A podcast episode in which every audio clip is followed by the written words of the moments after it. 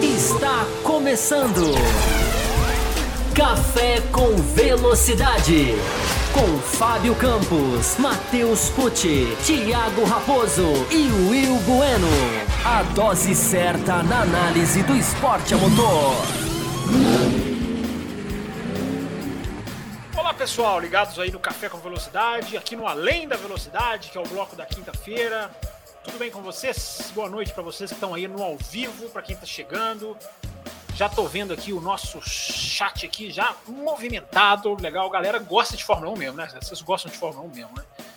Perdem uma oportunidade da gente falar, conversar, debater, todo mundo empolgado com a Fórmula 1, independente do que aconteceu no Bahrein, todo mundo curioso para ver a, a, a que vai acontecer na Arábia Saudita, né? Pista completamente diferente. E estamos lá na segunda edição do Além da Velocidade, né? Segunda semana, estreamos semana passada, estreamos bem, foi muito legal. E eu tô vendo que tem muita gente de volta aqui. Deixa eu já dar saudação rápida para Camila Reis, que está aqui, sempre legal. Charles Câmara, que eu já sei que é o Sync Header. Danilo Duarte, Marcelo Ribeiro Reis, obrigado. Grande Drácula, jornada dupla, né, Drácula? Isso aí. Márcio Zaparoli também está falando aqui da jornada, dru, da jornada dupla. Quem mais? Matheus Adeodato, Venâncio, Café com Velocidade, seja lá quem for. Uh, Bruno Black. Deixa eu ver quem mais, deixa eu ver quem mais. Leonardo Fei, Fábio Campos vai estar na live? Sim, Leandro. A, a live é o Fábio Campos na quinta-feira. Além da velocidade, é a gente bater um papo sobre Fórmula 1, aumentando a nossa interação, aprofundando mais em assuntos. E eu vou, já vou trazer, inclusive, aqui tem um. Já vou começar aqui com as perguntas que ficaram da edição passada, rapidinho para a gente zerar aqui. E vou trazer hoje também perguntas lá do Twitter, de gente que mandou pergunta do Twitter. É... Galera cumprimentando aqui, ó. Felipe Augusto, que é membro do canal, Jefferson Martins também, que é membro do canal do Café com Velocidade, que é muito legal, os membros que nos ajudam. Daqui a pouquinho eu vou falar dos membros, do apoio, enfim. É...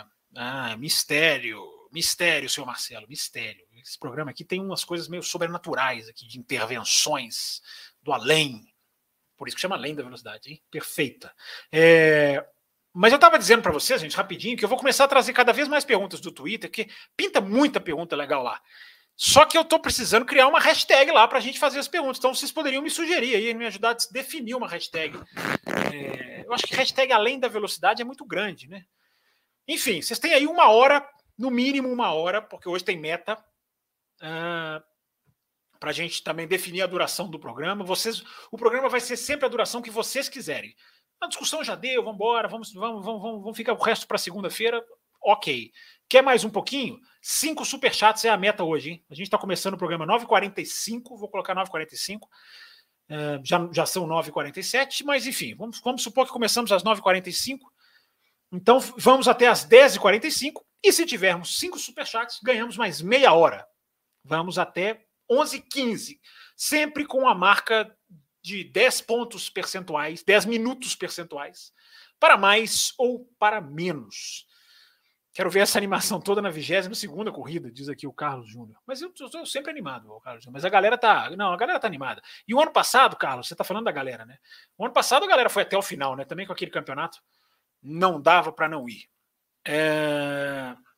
Então vamos lá, gente. Vocês vão me ajudando aí a definir uma hashtag que não seja muito grande, café speed, mas misturar o português com o inglês, será, Manuel? Não sei. Vai botando aí, gente, mesmo que eu não, que eu não bata o martelo aqui agora no ar, depois eu vou olhar, passar tudo devagarzinho, o que for deixado no, no chat aqui. Mais de um sugeriu café speed.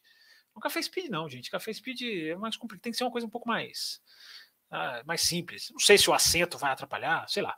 É...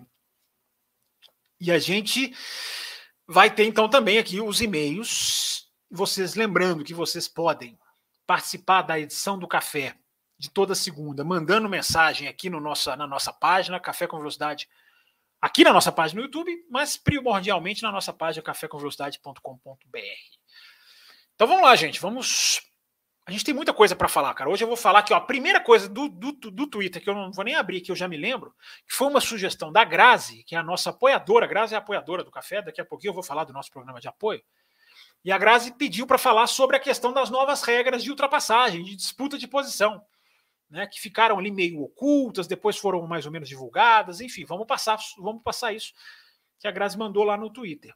É... Então, galera, vamos lá, vamos começar, vamos abrir os trabalhos. Lembrando, cinco superchats. Café responde, hein? Café responde. Tem o Café Veloz, sugere o Kumatura. Café responde, hein?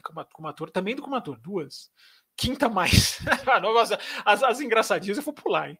É, practice Coffee. Eu tô deixando, vocês estão de bom humor aqui, eu tô colocando na tela, mas eu parei. É... Vamos lá, gente. Deixa até para vocês já começarem a esticar e alongar os seus dedos para fazerem as suas perguntas. Semana passada foi muito legal, a gente encheu a uma hora e meia aqui. Batemos a meta. A meta era quatro, hoje são cinco, hein? Cinco superchats se a gente estender meia hora. Enquanto isso, já deixa eu trazer aqui as mensagens atrasadas da segunda-feira, rapidinhas aqui, ó. São até mensagens curtinhas do Ricardo Banniman. A gente não leu a mensagem do Ricardo Banniman, achei que a gente tivesse lido. Daniel Ricardo, vamos começar falando do Daniel Ricardo aqui que ele quer, ó. Vencendo alvo de questionamento sobre sua performance versus seu salário. Se a McLaren não evoluir e entregar um carro competitivo, ela pode acabar por sepultar a carreira do australiano? Eu tenho quase certeza que a gente leu essa pergunta. O Raposo me disse que apagou as perguntas lidas e eu posso estar caindo no conto do Raposo. Mas eu posso estar viajando. É, eu acho que sim, acho que a carreira do Ricardo corre risco. A carreira de vários pilotos corre risco, né? Vários pilotos. O Ricardo já vem de um ano ruim, mas o carro da McLaren é muito ruim carro da McLaren. Vai, isso vai depender muito de onde estiver o carro da McLaren. Porque vamos lá, né, gente? Vamos começar a fazer a nossa análise aqui além da velocidade. Um carro, se a McLaren passar pela crise que ela pode passar, porque ainda eu acho que a McLaren vai ser melhor na Arábia Saudita. Por que, que eu acho? É, porque se o problema da McLaren, que parece que não é só isso, mas é evidentemente tem envolvido a questão dos freios, o Bahrein é a pista que mais exige freios. Talvez perca para o Canadá só. Uma das que mais exige freios. Então, esse problema da McLaren tende mesmo a ser agravado no Bahrein.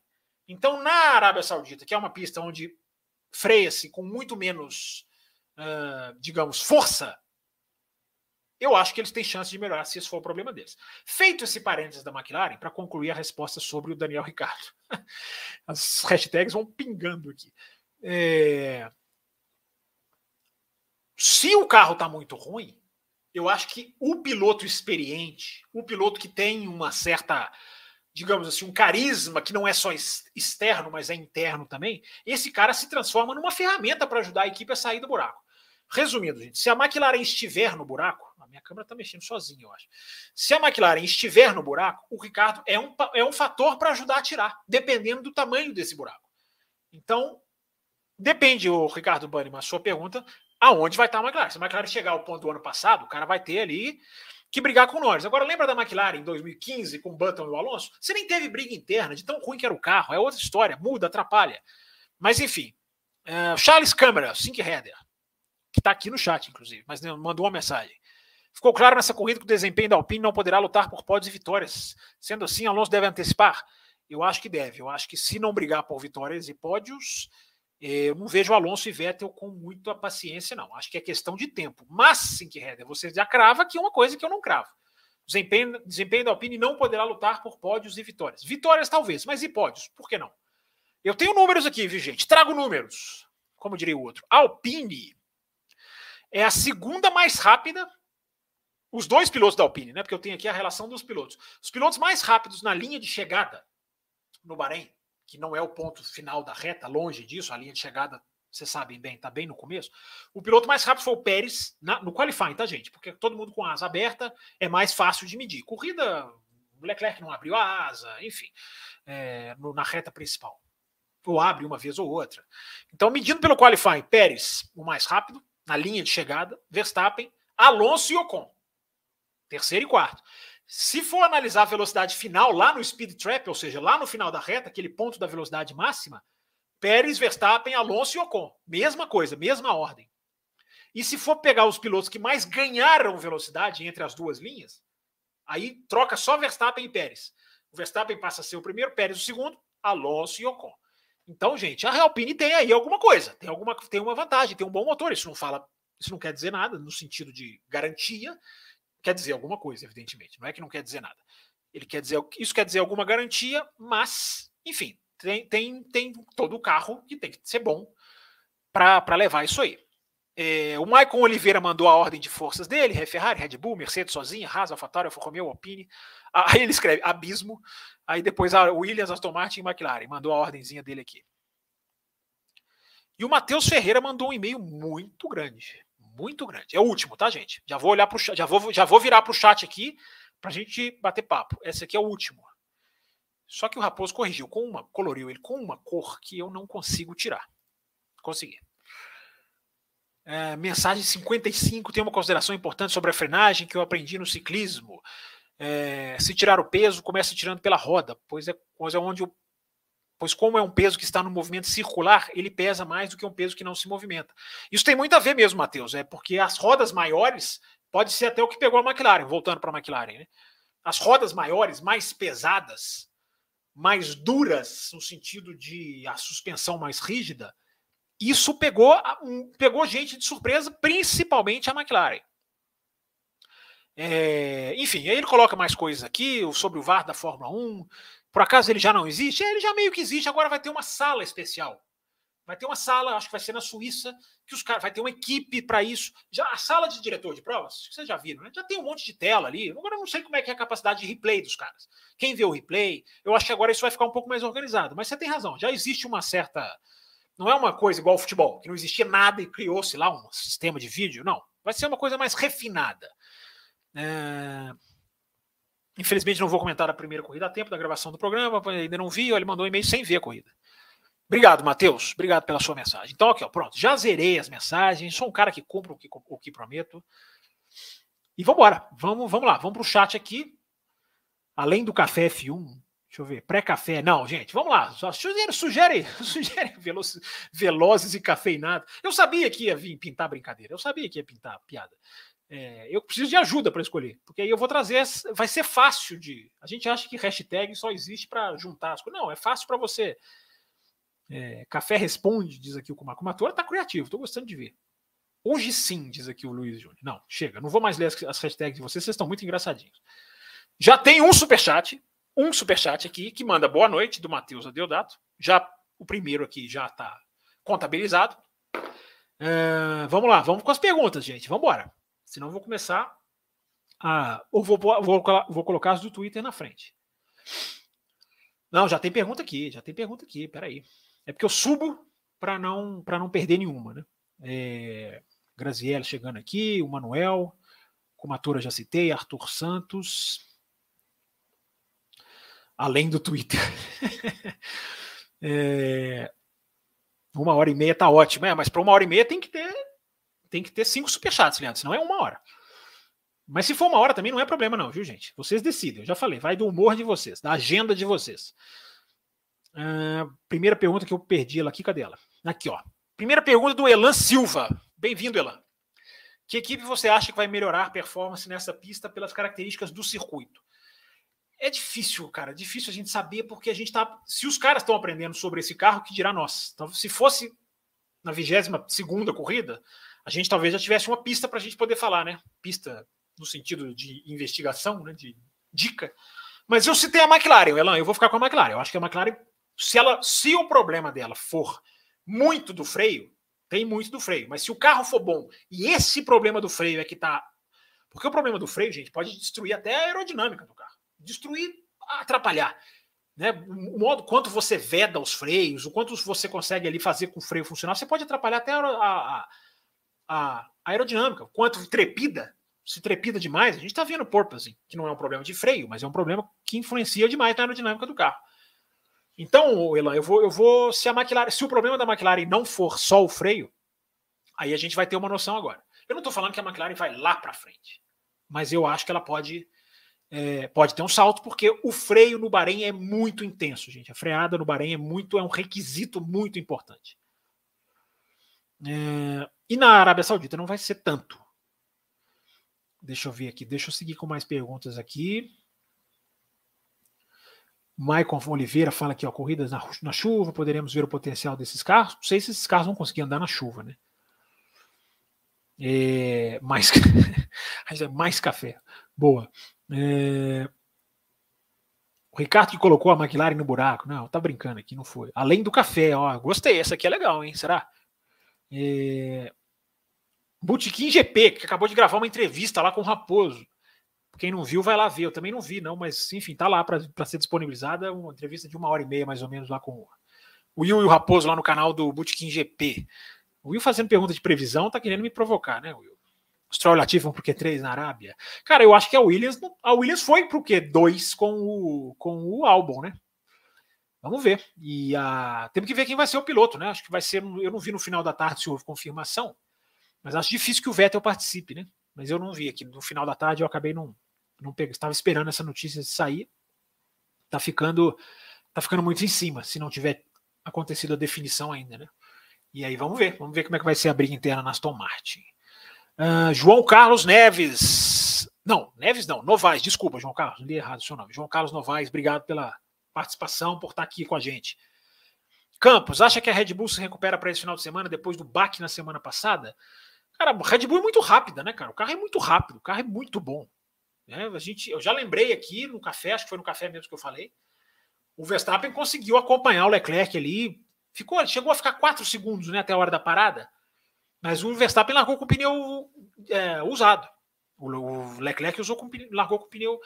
E o equilíbrio das duas foi muito grande, gente. A gente pegando as voltas, a corrida toda, essa variação do pneu que eu estou preocupado, ela influencia, mas tirando isso, o equilíbrio da Ferrari com a McLaren me impressionou. Só, João Carlos, que eu estou falando desde a pré-temporada. O desenho dos carros é tão diferente o conceito dos projetos é tão diferente. Eu, é igual eu falei, a Mercedes com aquele side pod que não existe, ela está induzindo o ar para baixo ali no difusor. O da Ferrari ele faz como se fosse um, uma, uma, rampa, induz o, o ar mais para a asa, mais para a parte de cima da asa. Estou dando só esse exemplo para mostrar como a diferença de projetos é tão grande que eu estou esperando variações de performance de pista para pista. Para a Red Bull ser muito melhor do que a Ferrari esse final de semana, não custa. Ou ao contrário, a Ferrari melhor ainda. Vamos ver o que vai acontecer com a Mercedes, né? Então, enfim, tem muita. Está muito indefinido. É, vamos ver. Eu acho que o, o baque da Red Bull, João, que você está perguntando, é, não me parece um problema insolucionável. Esse problema da bomba do combustível, que a gente não sabe exatamente, né? A gente especulou aqui na segunda-feira, mas é, não, sei, não consegue saber exatamente qual a causa, né? Então, mas não, não é um problema, não me parece um problema grave.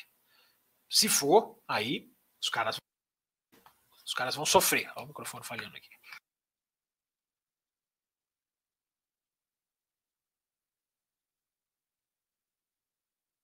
Vamos lá, vamos continuar. Perguntas, perguntas, perguntas. Temos um superchat aqui até o momento, embora eu esteja descendo aqui. Já tem uma coisa, tem uma luzinha piscando. Ah, tem mais superchat. Vocês são. Vocês não, não, não dormem no ponto. Mas vamos lá, deixa eu continuar pergunta, pergunta por pergunta. Depois do João Carlos está aqui. F1 Café sugere, além do Twitter, aqui do Felipe Augusto. Gostei dessa além do Twitter, hein? É... O Drácula, grande Drácula, e o James Allison, hein, que falou que duas equipes errariam feio. Quem serão essas equipes? Eu acho que o, o James Allison falou mais ou menos assim: você vai ter algumas equipes que vão errar. Eu não acho que ele estava mirando em alguma equipe. Ninguém teve acesso a, a outros projetos antes dos carros irem para a pista, gente. Por isso que a Mercedes andou em Barcelona com um carro que claramente não era o carro que ela ia andar, pelo menos não aerodinamicamente, né? É, então eu acho que está se, tá se, tá se, tá se vangloriando demais essa frase do James Harrison, porque eu acho que ele falou muito mais assim, ó, vai ter uma, algumas equipes que vão errar, uma duas equipes. Como é que o cara vai saber, gente? É, antes da temporada começar, agora já sabe, né? Se ele falasse agora, duas equipes erraram, agora é diferente. Mas o superchat aqui, sem não vem nem pergunta nesse aqui. Cadê a minha caneta? Tá aqui. Eu tô anotando. Ah, vou perder a conta. Já pensou errar? Dois superchats. Meta de cinco, galera. Meta de cinco pra gente estender o programa. Novo membro do canal. Que legal, cara. que ao vivo. Acabamos de receber essa mensagem. Bruno Carlotto. Obrigado, Bruno. Muito bem-vindo, cara. Obrigado pela ajuda, obrigado pelo apoio. Nem vi aqui qual faixa que é, mas isso independente de qual faixa for. Obrigado, cara. Obrigado mesmo. Quem quiser apoiar o café, pode, tem, pode fazer como o Bruno. Vou até voltar a pôr na tela de novo aqui. Pode fazer como o Bruno. Se tornar membro aqui no YouTube. As três faixinhas estão lá para você escolher o que a que melhor te satisfaz, a que melhor casa com que você pode ajudar. E se você quiser apoiar com o valor que você escolhe, cara, posso dar cinco reais por mês, 10, 15, 20, 60. É só você vir aqui, ó, no endereço, que uma hora eu vou conseguir achar. uh, que é o endereço do apoia-se. .se, aqui, olha aqui, ó. ele está aqui no formatinho de agora ele está passando embaixo da tela aqui, ó. Passando café com velocidade, está aqui passando o nosso endereço lá no apoia.se barra café com velocidade, porque lá você pode também se tornar apoiador do canal e lá você pode escolher a forma de pagamento, se você quer pagar boleto bancário, se você quer cartão de crédito. O valor é mais aberto, enfim, as faixas estão lá também para você escolher. E esses apoios são muito importantes para nós, viu, gente? Muito obrigado, Bruno. Bem-vindo. Legal ver um cara se tornar membro aqui durante a nossa live. Vou fazer meta disso também. Se tiver um, mais um, mais um membro, estende por três horas o programa. Tô brincando. Mas legal, Bruno. Obrigado. Vamos lá, vamos seguir com as perguntas aqui. Igor Rondon, grande Igor, está aqui sempre também. Enquanto GPs, a Mercedes consegue resolver os problemas do carro e usar toda a competitividade do WT. Potencial existe. O Igor, essas perguntas de previsão, eu não sou bom para elas, não, cara. Não dá para saber, bicho. Não dá para saber exatamente quanto vai conseguir. Nem tem que saber a extensão do problema. Tão longe, os caras me parecem bem atrasados na, na, na, no problema, né, cara? Eu, eu, o comentário que eu faço para você, cara, sobre a Mercedes, para vocês, é, é, o seguinte. Eu estava falando isso lá no Auto Racing esses dias. É, é um efeito cascata, cara. é um efeito dominó. Vamos lá. Mercedes foi para Barcelona com um carro que claramente não era o carro final. É, não, não exatamente o carro em si, mas a, a toda a configuração. Aí o que, que acontece? Mercedes tem purpose em Barcelona. O carro. O que, que a Mercedes faz? Não vamos perder tempo tentando solucionar o problema, porque no Bahrein vem outro carro. Independente do que for acontecer, não adianta focar neste carro a solução do purpose, já que tem muita aerodinâmica envolvida para solucionar. Aí o que, que acontece? Mercedes chega no Bahrein com outro carro, outro desenho de sidepod, outro carro entre aspas. O problema permanece e até se intensifica. Aí a Mercedes mergulha no problema. Enquanto, ou seja, o efeito dominó, ela começa atrasada, enquanto outras equipes já de Barcelona para o Bahrein conseguiram atenuar muito o problema, Red Bull, Ferrari, uh, a própria Alfa Romeo, que estava muito ruim em Barcelona nesse sentido, Alfa Romeo quebrou o carro no, no, no, no, no shakedown, o shakedown mesmo, né? Aquela, aquela primeira vez que o carro vai para a pista, quebrou o assoalho. E, e, esses caras começaram a arrumar antes. Então veja o atraso da Mercedes. Essa é a análise que eu consigo fazer para você, o, o, o, o, Igor. Agora, previsão, cara. Não, a Mercedes está atrasada. Eu acho que está claramente atrasada com a questão do porpoise, porque não quis. É, e tem até um sentido, né? É o lado bom e o lado ruim. Né? Você trazer um carro mais para o final dos testes, tudo bem, você não revela para ninguém. Mas se você tiver um problema e começar a resolver esse problema no, na segunda bateria de testes em diante, estão atrasados. Entendeu, meu caro Igor? É... Leandro Fem, boa noite, Fábio. E esse corte na asa traseira da Mercedes seria uma boa para o circuito de alta ou não? É, é, vamos ver, cara. Eu acho que agora vai é outra é outra interação, né? Esse esse side pod sugado, né? Pode, pode ser uma vantagem da Mercedes. Tem muito, tem muito disso. Vamos ver, pode ser, pode ser. O corte, a asa dianteira pode. Já, já tem imagens né, da asa dianteira da Mercedes. Dianteira não, traseira. Você falou, você falou dianteira ou traseira? Você falou traseira, né? Tá, tá certo. Traseira mesmo que eu estou pensando mesmo. Já, já tem imagens dela. É... Uma pergunta legal aqui do Thales, ó. Thales Nict. Legal, Thales, obrigado por você estar aqui. É, boa noite. Como é a relação da Haas com a Dalara e quão terceirizada é a construção do chassis? Essa é uma boa pergunta. A Dalara produz o chassis, produz o chassi mesmo, produz tudo na fábrica da Dalara. Agora, é um terceirizado, não é assim, produz aí, me dá amanhã, me manda amanhã no, no SEDEX. Não, os caras todos trabalham juntos, mas quem produz mesmo, o túnel que produz é o túnel da Dalara. Agora, a Ferrari, olha que coisa interessante que pouca gente sabe. Ou nem todo, pouca gente talvez não sei, mas nem todo mundo sabe. Hoje existe na Ferrari, dentro da Ferrari de Maranello, um prédio, entre aspas, um escritório, uma sala, enfim, da Haas, com o pessoal que a Ferrari passou para a Haas. Então isso é muito interessante, essa, é, há essa aproximação. Sempre houve, né? Haas e Ferrari. Mas hoje em dia a Haas está dentro da fábrica da, da, da, do campus da Ferrari, digamos assim, lá em Maranello. Então, Otales, é, os caras vão ali, né, trocando informação e a Dalara vai fazendo a construção. Mas não é uma coisa, só deixar claro, não é uma coisa assim, eles fazem e a gente pega pronto, não. É tudo muito coordenado, acompanhamento. Entendeu? Hum... Ele, eu, eu, Fior. Não tenho pergunta, mas quero mais programas. Por isso tomo meu tomo superchat, meus amigos. É, temos dois aqui até agora, se eu não estou enganado. É... Ah, já pintou um terceiro. Veja como são as coisas, né? Eu, eu, é Eufior que fala ou Eufior? É... Vamos continuar com as perguntas aqui. Já, já vou chegar no superchat. Será que a Ferrari. Tem pergunta aqui do Vitor Frutuoso. Será que a Ferrari, como ela disse, estava poupando potência no Bahrein? Será que ela aumenta a sua distância para a Red Bull? Não sei se ela estava poupando potência, Vitor. Essas coisas são muito difíceis de saber. Muito. Essas aí tem que ter aquela informação de um jornalista que está lá vivendo perto, que é confiável. Eu não sei se estavam poupando, não. Eu tenho os números aqui de velocidade de reta que eu já passei aqui da Renault. É... Da Alpine, né? Passei aqui Verstappen, Pérez. É... Não era mais rápida de reta. Agora, existe uma coisa, gente. Olha, olha a informação que legal que eu vou trazer para vocês aqui agora. A relação de marchas da Ferrari estava muito diferente da relação da Red Bull. E a análise de dados de GPS mostra isso. Quer ver? Eu tenho aqui, ó. Uh, a Ferrari, ao que, ao que tudo indica, não. GPS mostra, ela foi com uma, uma relação de marchas mais curta. Essa relação de marcha, gente, ela é definida para o ano inteiro. E, e as equipes têm um coringa onde elas podem mudar. Porque em Mônaco, por exemplo, eu acho muito difícil que elas não mudem. Porque aí você tem que colocar uma relação de marchas bem curta. Aí o GPS, olha o que, que o GPS pega. É, o Leclerc estava em vários pontos da pista com uma marcha acima da do Verstappen. Por exemplo, curva 4. Freado da curva 4. Uh, ah, o Leclerc chega lá de, chegava lá de oitava marcha, Verstappen de sétima. Curva 5, que é a primeira, depois que eles fazem aquela a 4 ali, onde os dois terminaram a, a briga ali algumas vezes, é aquela que começa aquele, aquele S rápido. Curva 5, Verstappen reduz até quinta, o Leclerc chega a sexta apenas. Entrada da curva 8 e 10, os dois hairpins praticamente. Verstappen vai até a segunda, Leclerc reduzindo para a terceira no máximo, no mínimo. É, durante as retas, é, entre as curvas 10 e 11, ou seja, aquela reta oposta, Leclerc vai até o topo, oitava, Verstappen só chega à sétima marcha. Final da, da volta, curvas 14 e 15, Leclerc faz de quarta marcha. Verstappen de terceira. Olha o nível de sofisticação da análise, que, como tem que ser, antes da gente cravar quem tem melhor motor. Ou seja, gente, resumo dessa ópera de tudo que eu li isso aqui para vocês.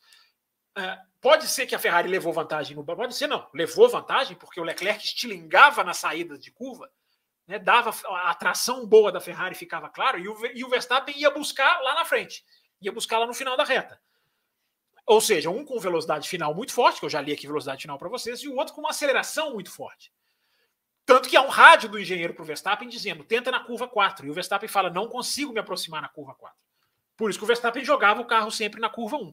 Então, gente, isso é legal de ter o além da, além da velocidade na quinta-feira, porque a gente consegue apurar mais coisa, a gente consegue aprofundar, ir mais além na discussão. Pegaram? Captaram? Então, Vitor Frutuoso, estou falando tudo isso para dizer para você que muito difícil cravar o que, vai acontecer agora, porque a relação de marchas ela é congelada, ela deu muito certo para a Ferrari no Bahrein, mas quem garante que vai dar na Austrália daqui a, uma, daqui a duas corridas, na Emília Romana, agora na Arábia Saudita?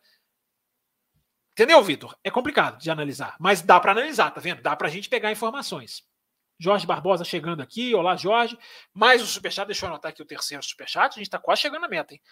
É, que é o do Matheus Adeodato, grande Matheus. Eu ouvi você falando sobre as mudanças dos limites das manobras. Houve algo sobre aquele zigue-zague do Verstappen? O que você acha dessa manobra? Houve, houve sim. Vamos lá, vou aproveitar sua, sua pergunta, seu superchat, que é o terceiro. Mais dois, a gente estende o programa. E eu estou descendo, tá, gente? Se alguém já tiver feito, calma. É porque eu estou descendo aqui para não pular as perguntas. É, eu trouxe aqui para vocês, gente, o que, que a FIA alega ter mudado. Algumas coisas ela reforçou e algumas coisas ela meio que deixou mais claro. É, não há nenhuma invenção da roda nas mudanças. Mas a Grazi pediu lá no Twitter para eu trazer, eu perdi o Twitter dela, mas eu sei que, ela, que era isso que ela queria. Por isso que eu preciso da hashtag. Vocês têm que me ajudar a criar a hashtag aqui para eu poder agrupar do, as perguntas para o além da velocidade lá no Twitter. Mas enfim, gente, vamos lá. É, tem esclarecimento sobre ultrapassagem por dentro, ultrapassagem por fora, direção perigosa, que é isso que o ouvinte aqui acabou de perguntar no superchat, né, o, o Matheus. É... Matheus Adeodato, que está aqui. Ó. E tem, citei três itens e tem o quarto item que é o giving back an advantage, ou seja, o piloto que leva uma vantagem numa dividida e ele tem que devolver essa, essa vantagem. Vamos rapidinho passando por partes, como diria o outro. Uh, ultrapassagem por fora. As duas regras de ultrapassagem por dentro e por fora são mais ou menos a mesma, mas vamos lá. É, nas novas, nas novas é, especificações, o carro que está sendo ultrapassado deve dar espaço suficiente para o carro que ultrapassa, e, uma, e a, a, se o carro tiver. Esse negócio de dar espaço sempre existiu. Né? Mas aí coloca, né? Se o carro tiver uma significante é, é, porcentagem, uma porção significante ao lado. Aí já começa meio estranho, porque você não tem uma definição. Roda traseira com roda dianteira. O quanto que é um carro já está por dentro do outro? Aqui só fala significant portion, ou seja, porção significativa. O, a manobra de ultrapassagem precisa ser feita de uma maneira segura e controlada, é, que permita ao carro se manter nos limites da pista. Olha esse detalhezinho. Esse detalhezinho invalida algumas das manobras do ano passado. Então a regra não fala o que é essa porção significativa. Agora vamos à ultrapassagem por fora, que é basicamente a mesma coisa. O piloto que está por dentro tem que dar é, espaço é, suficiente. É, também vai, vai, vai se tornar ativa a regra. Ah, tem um detalhezinho. Tanto na regra por dentro, da ultrapassagem por dentro, quanto a regra por fora. O ápice da curva vai ser o limite da análise. Ou seja, se chegou no ápice da curva com essa porção significativa, por isso que eu falo, cara, os caras vão, vão ter que analisar da margem, da margem. Mas a regra está citando o ápice da curva agora. Isso eu não me lembro de ter na regra antiga. Não me lembro. Esse negócio de dar espaço, tudo bem. Então, a mesma coisa na ultrapassagem por fora. Quem ficar por dentro não pode jogar o outro para fora é, se já houver uma. É, não, quer dizer, não pode jogar o outro para fora em circunstância nenhuma. Mas é, a curva é dele até o ponto em que houver essa tal significant portion, que parece aqui porção significativa do carro. É meio, meio amplo, né? Meio complexo. Meio, por isso que eu falo, tem umas coisas que eu acho que deveriam ter sido mais bem esclarecidas. E aí vem aqui a regra anti-Verstappen em Jeddah, na Arábia Saudita, e a regra anti-Verstappen em Interlagos. Aquela ultrapassagem no final da reta oposta. O carro, sendo ultrapassado, precisa ser capaz de fazer a curva e manter todas as suas rodas no limite da pista. Isso não existia, porque se isso existia, gente, os caras dormiram no ponto. Porque o ano passado ficou toda aquela discussão do Verstappen é, em Interlagos. Pode, não, ele não foi punido, lembram? Ele não foi punido. Agora seria. A não ser que vão ignorar a regra. Não acredito que vão ignorar a regra. Tem outro diretor de prova agora. É muito mais fácil, né? Não tem aquele peso do. Ah, mas aquela vez você errou. Não. Agora, gente nova, o cara tem muito mais banca para impor a regra. É... Dangerous driving, né? a direção perigosa. Pilotos é, precisam, não podem dirigir desnecessariamente lento, de forma errática ou numa maneira que pode colocar potencialmente risco para outro piloto. Isso também é básico do básico. É... Aí tem uma parte aqui mais específica. Ó. Mais de uma mudança de direção para defender a posição não será permitido. Há uma dicotomia, assim, há, uma, há uma dúvida. Aquele negócio do cara fazer o S. Né? Será que isso aqui vai significar que o cara não pode fazer o zigue-zague antes do carro chegar? Né? Isso era uma coisa mais, assim, é, uma regra meio que não escrita, né? Não me lembro disso aqui está escrito, não. Mas, enfim, não lembro do regulamento de core salteada. É... Aí fala aqui, ó, não pode forçar o cara para fora, não pode fazer uma direção anormal, não pode fazer uma direção estritamente agressiva ou estritamente proibitiva. É... Então, gente, o detalhe nessa regra da direção perigosa é essa, essa questão da mudança de direção. E tem, ah, tem outra aqui, ó. Lembra da segunda chicane Monza? Agora está dizendo aqui, ó, qualquer piloto que for mover de volta para a linha de corrida, tendo mais cedo defendido a sua posição offline, fora da linha, deve deixar um carro de distância entre o outro carro. Essa regra não foi muito bem interpretada na versão com a turma anterior, com a turma do, do, dos comissários anteriores. Porque a gente o, o Leclerc pôde espremer o Hamilton em 2019 e o Ocon não pôde espremer, não me lembro quem, agora em 2021. Então, agora com isso aqui, eu acho que os caras vão, vão impor e não vão deixar o cara dar aquela espremidinha que empurra o cara para fora. E para terminar, o tal do giving back uh, advantage, ou seja, devolvendo uma vantagem indevida. As novas linhas dizem, se o, se o piloto, se o driver, se o piloto cortar uma chicane ou uma curva. E é responsabilidade dele devolver a posição. Ou seja, não vai ter mais o que o Mazi fazia. O Mazi entrava no rádio e falava: devolve, devolve, senão eu vou. Devolve, senão eu vou levar para vou mandar para os comissários analisarem. Não vai haver mais essa, esse pedido. Os pilotos vão decidir, os pilotos e as equipes vão decidir se eles querem devolver ou não. Claro que se eles forem culpados e não devolverem, eles vão sair perdendo. Tá esclarecido, gente? Tá mais ou menos esclarecido? Tá bem, tá bem. Quer dizer, vocês vejam que não é muito claro essas coisas, essa questão da porção significativa de um carro já do lado do outro. Não sei, cara, se custava colocar a roda traseira alinhada com a roda dianteira. O cara colocou o carro, a roda dianteira do que está indo ultrapassar, emparelhou, já, já consideramos a porção significativa. Ficou meio amplo, mas tem coisas ali que eu acho que ficaram mais esclarecidas. É, então tá aí, gente. Informação. Além da velocidade, é informação. É, obrigado, Igor. Tá, coloquei seu superchat aqui de novo. É, vamos lá. Vocês podem perguntar mais sobre o assunto, tá, gente? A gente vai volta. Eu já falei aqui, a pauta é feita por vocês. Se ficou alguma dúvida, manda aqui. Daniel Rosa, bem-vindo, Daniel. É, o tamanho da asa traseira da Mercedes não seria consequência da golfinhada? Digo isso que talvez para compensar uma possível elevação da suspensão. Não, acho que não, Daniel. Difícil, né? Se posso estar errado, mas eu acho que não, porque o, o porpoising, né, a golfinhada, como você chama, ele é é, é, é, é, é o começo do carro que faz. Na hora que o carro começa a bater no começo. A altura do assoalho tem a ver. Agora, é muito difícil você dizer que o tamanho da asa. A asa já é o final, né, cara? Já é a saída do ar do carro. Não, é, o carro não é que o carro está descendo pela traseira, ele começa a picar pela, pela frente. Entendeu? Então eu acho que não. Mas não sou especialista em aerodinâmica. Mais um superchat, quarto. Toda hora eu perco a minha caneta. Achei. Quarto superchat. Estamos a um da meta. Então acho que já vamos bater essa meta aqui. Tem luzinha piscando aqui. Não sei se é superchat. Não aprendi a mexer nisso até hoje.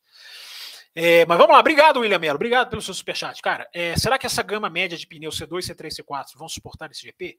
por ser muito rápido, vamos ter cinco paradas. Cara. Não sei, William, porque é o seguinte: a parada é definida pela degradação do pneu. Se é uma degradação térmica, é, ou uma degradação, ou, é, ou o calor faz ter muitas paradas, ou o desgaste do asfalto. É, a Arábia Saudita não, não, mostrou grande desgaste de asfalto, não, se eu estou me lembrando bem. Era outro carro, né? Claro. Mas eu não acho, não, não acho, não. O William, calma, esse negócio do C2, C3, C4 é, é estudado, cara, isso é adaptado. Pode se errar? Pode se errar. Tem gente que fala até que a Pirelli errou no Bahrein. Foi muito conservadora. Mas não quer dizer que vão ser mais paradas, não. Pode ser que aconteça, tá? Não estou falando que não vai acontecer, não. Só estou falando que o fator para paradas não é simplesmente C3, C4, C2. É a relação do desgaste do pneu ou com a temperatura ou com o tipo de asfalto. Que no Bahrein é muito, é muito complicado. O asfalto no Bahrein puxa muito pneu. Olha o Botequim GP aqui, ó. Tá ele aqui de novo. Ouvi que mesmo ouvi que mesmo negativo no Covid, ele não vai para a Arábia. Ah, tá falando do Vettel, né? Por não concordar com a corrida no país. Será que ele teria essa coragem? Ele é, é, é, a cara do Vettel, mas ele já foi lá, né? O, o, ele foi lá o ano passado, né? Acho que não acho que ele deixaria por causa disso, não. Apesar de que a Arábia Saudita é, como é que se diz? É, assassinou, matou, sacrificou, enfim, é, pena, puniu com pena de morte 81 pessoas há duas semanas atrás, alegando serem terroristas, né? Mas num país que castra homossexuais, e eles fazem isso, é, é, é a idade média.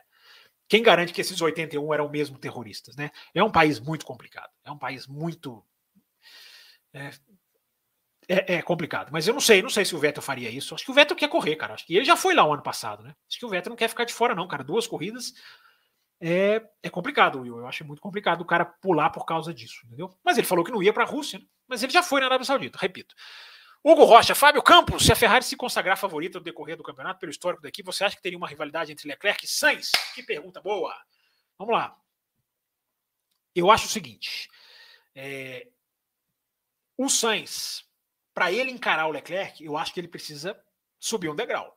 O Sainz foi muito bem o ano passado, foi consistente, foi eh, rápido, foi é, teve alguns erros, algumas batidas indo numa sequência ali, Itália, Rússia, Rússia não, Itália, Holanda ele bateu, tudo nos tudo nos treinos livres, melhor dizendo. Eu acho que se o Sainz for peitar o Leclerc, a Ferrari não vai deixar. Eu acho que não vai. Ferrari a gente conhece, cara. E tem uma coisa, gente, que eu acho que pouca gente está pensando e é para isso que serve o além da velocidade.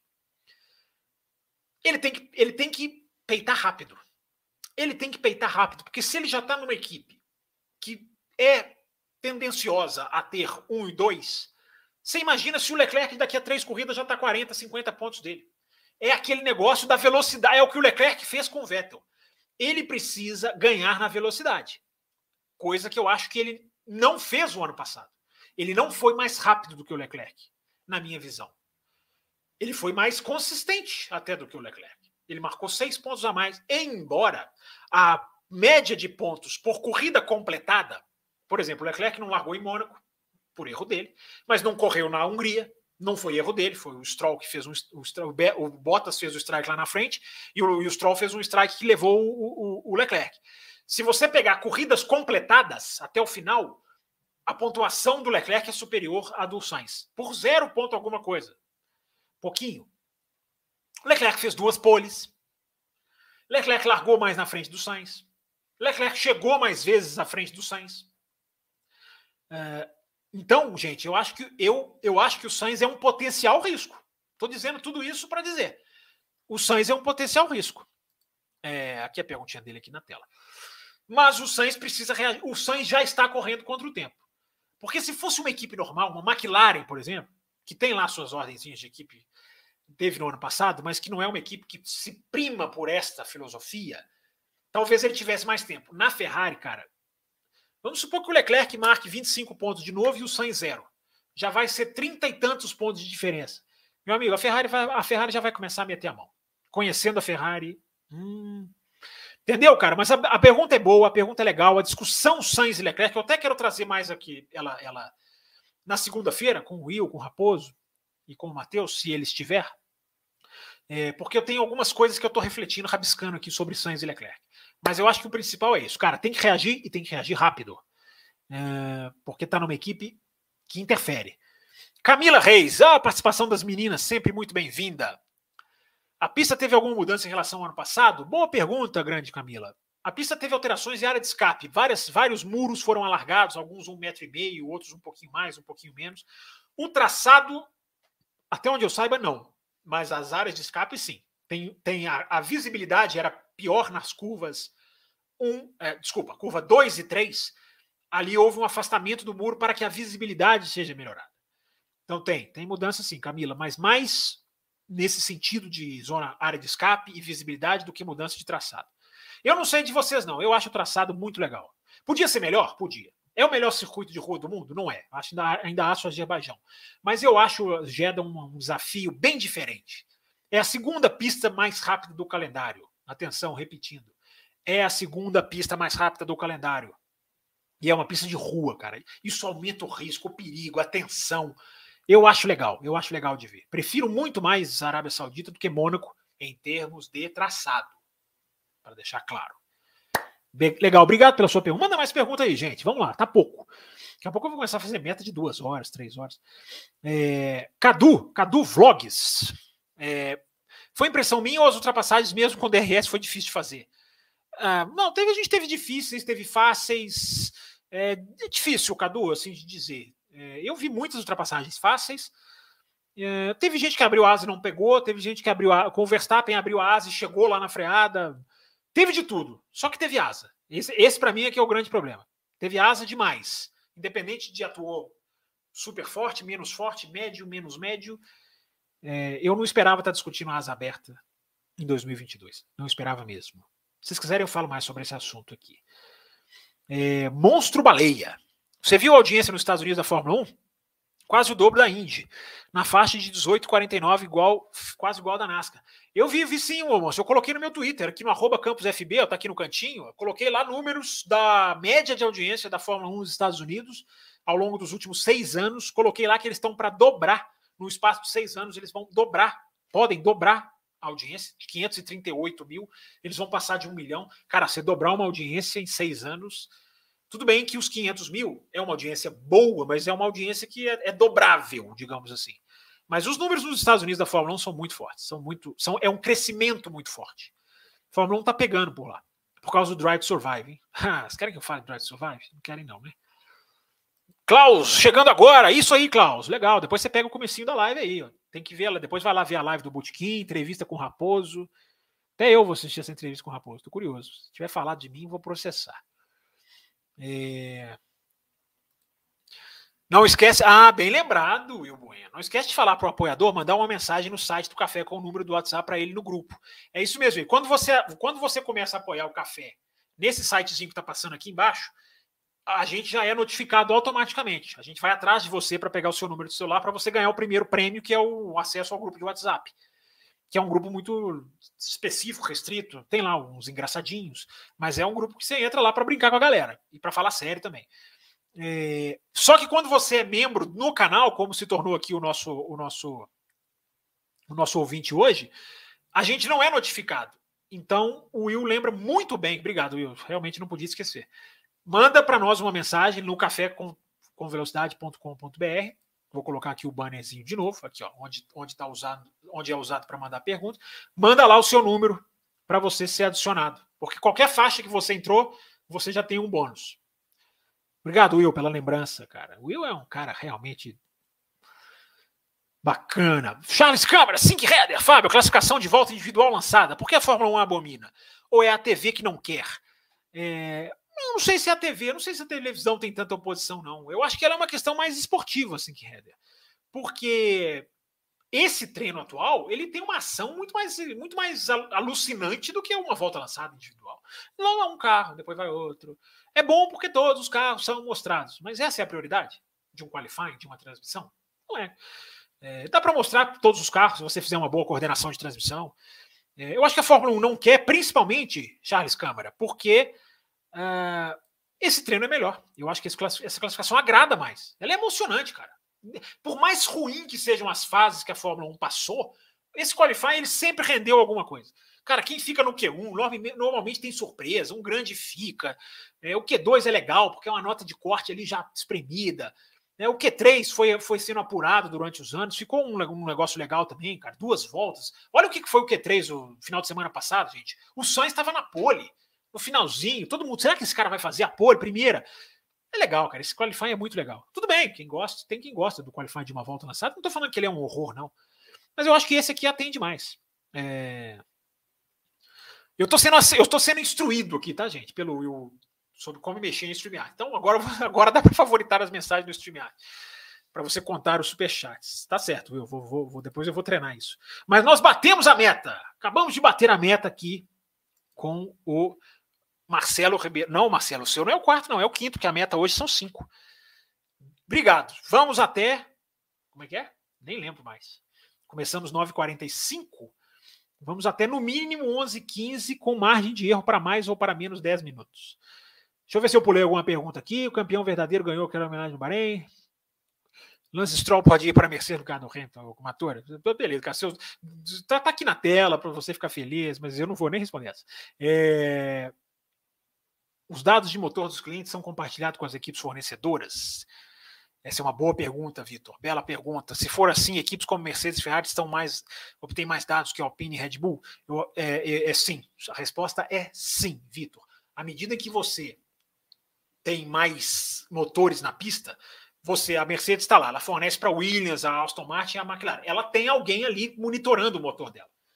Entendeu, gente? É igual eu falei da, da Rasco da Lara. Não é assim, comprei, chegou numa caixa, abre, desembala. Não, é tudo. Existe é um trabalho, é um acompanhamento, há uma interligação de, de necessidades, de, de configurações técnicas.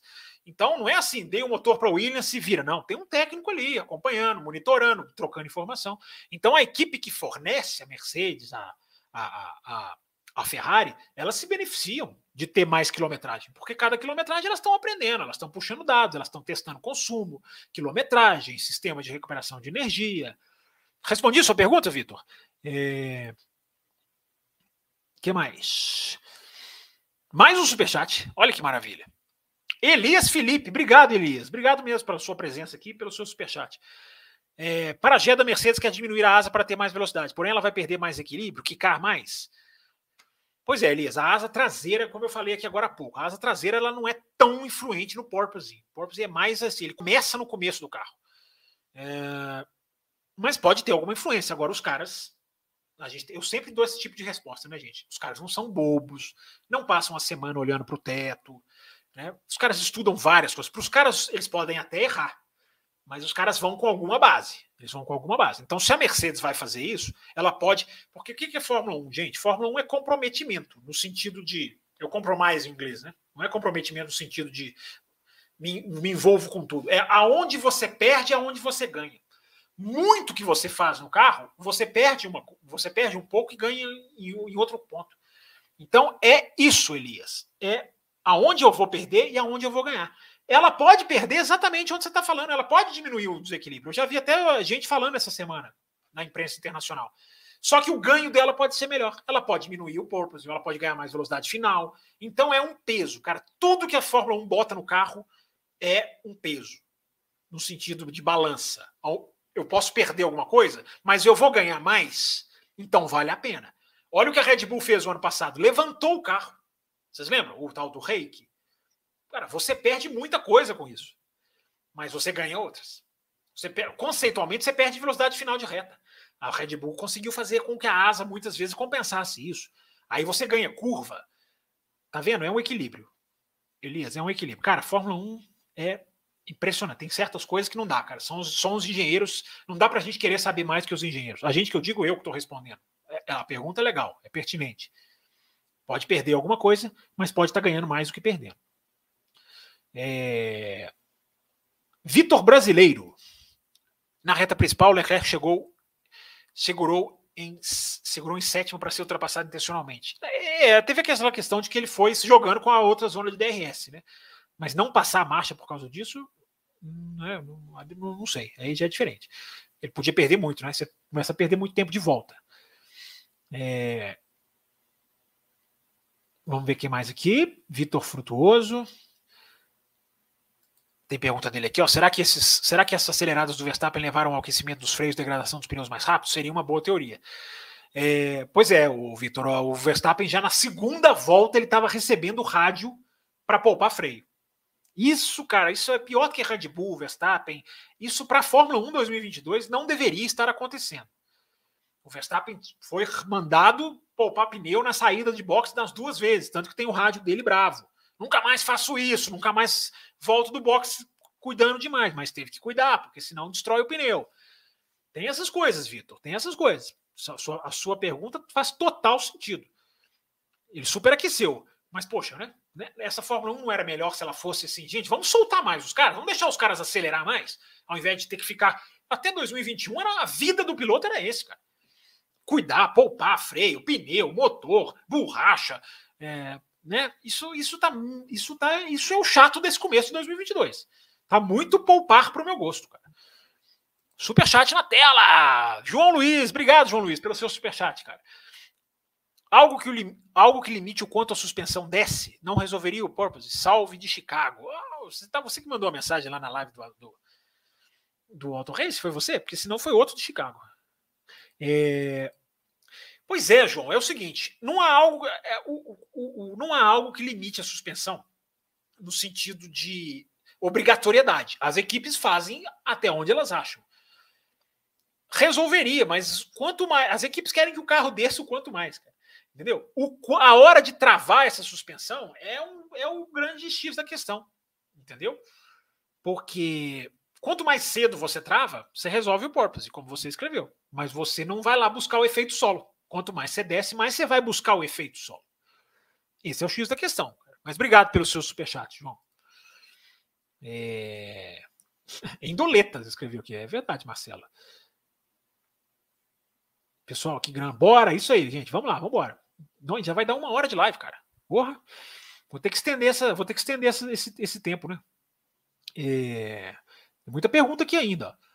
Tem pergunta do Twitter também, que eu tenho que pegar, que eu esqueci de, de marcar. Eu preciso da hashtag, gente. Me ajudem a criar a hashtag do Além da Velocidade para perguntas no Twitter. É, deixa eu pegar a pergunta do Cesarino. Ele mandou uma pergunta aqui. É, deixa eu ler já a pergunta dele então aqui para não para tirar aqui do, do para não esquecer depois. Não sei se chega mais para o, não sei se chega para além da velocidade. Chegou, Marcelo. Concordo com você sobre o espaço entre Red Bull e Ferrari para o resto foi grande. Também achei. Tanto que eu falei, né? Você está concordando comigo? Se for assim, domingo agora vai ser pior. A pista é mais longa. Pista mais longa dilata mais a diferença que os carros. Não é bem assim, Marcelo Cesarino, porque não é a pista igual. A pista é muito diferente. Não é o fato da pista ser mais longa vai aumentar. Pode até aumentar, mas não é só esse o fator o estilo de pista é muito diferente do Bahrein, cara. Agora é uma pista com muito mais de muito mais alta velocidade, com menos freio, o acerto aerodinâmico é outro, a asa, a gente estava falando da asa da Mercedes aqui, vai tirar a asa, é outra coisa agora, Marcelo Cesarino.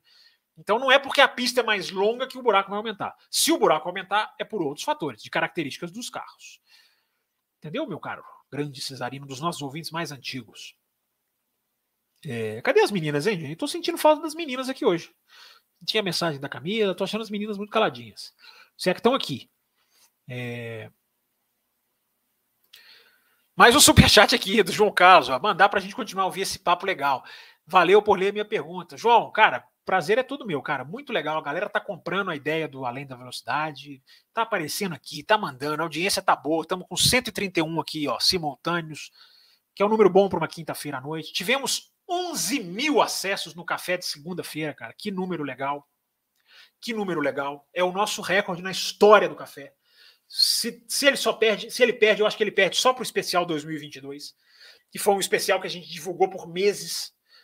Então, gente, é, esse programa está existindo como um. Eu que agradeço, João. É uma recompensa para vocês. Dar mais conteúdo, aumentar o bate-papo. Segunda-feira a gente não consegue focar tanto no chat, porque a gente tem a pauta para mergulhar, né, para trazer sobre a corrida.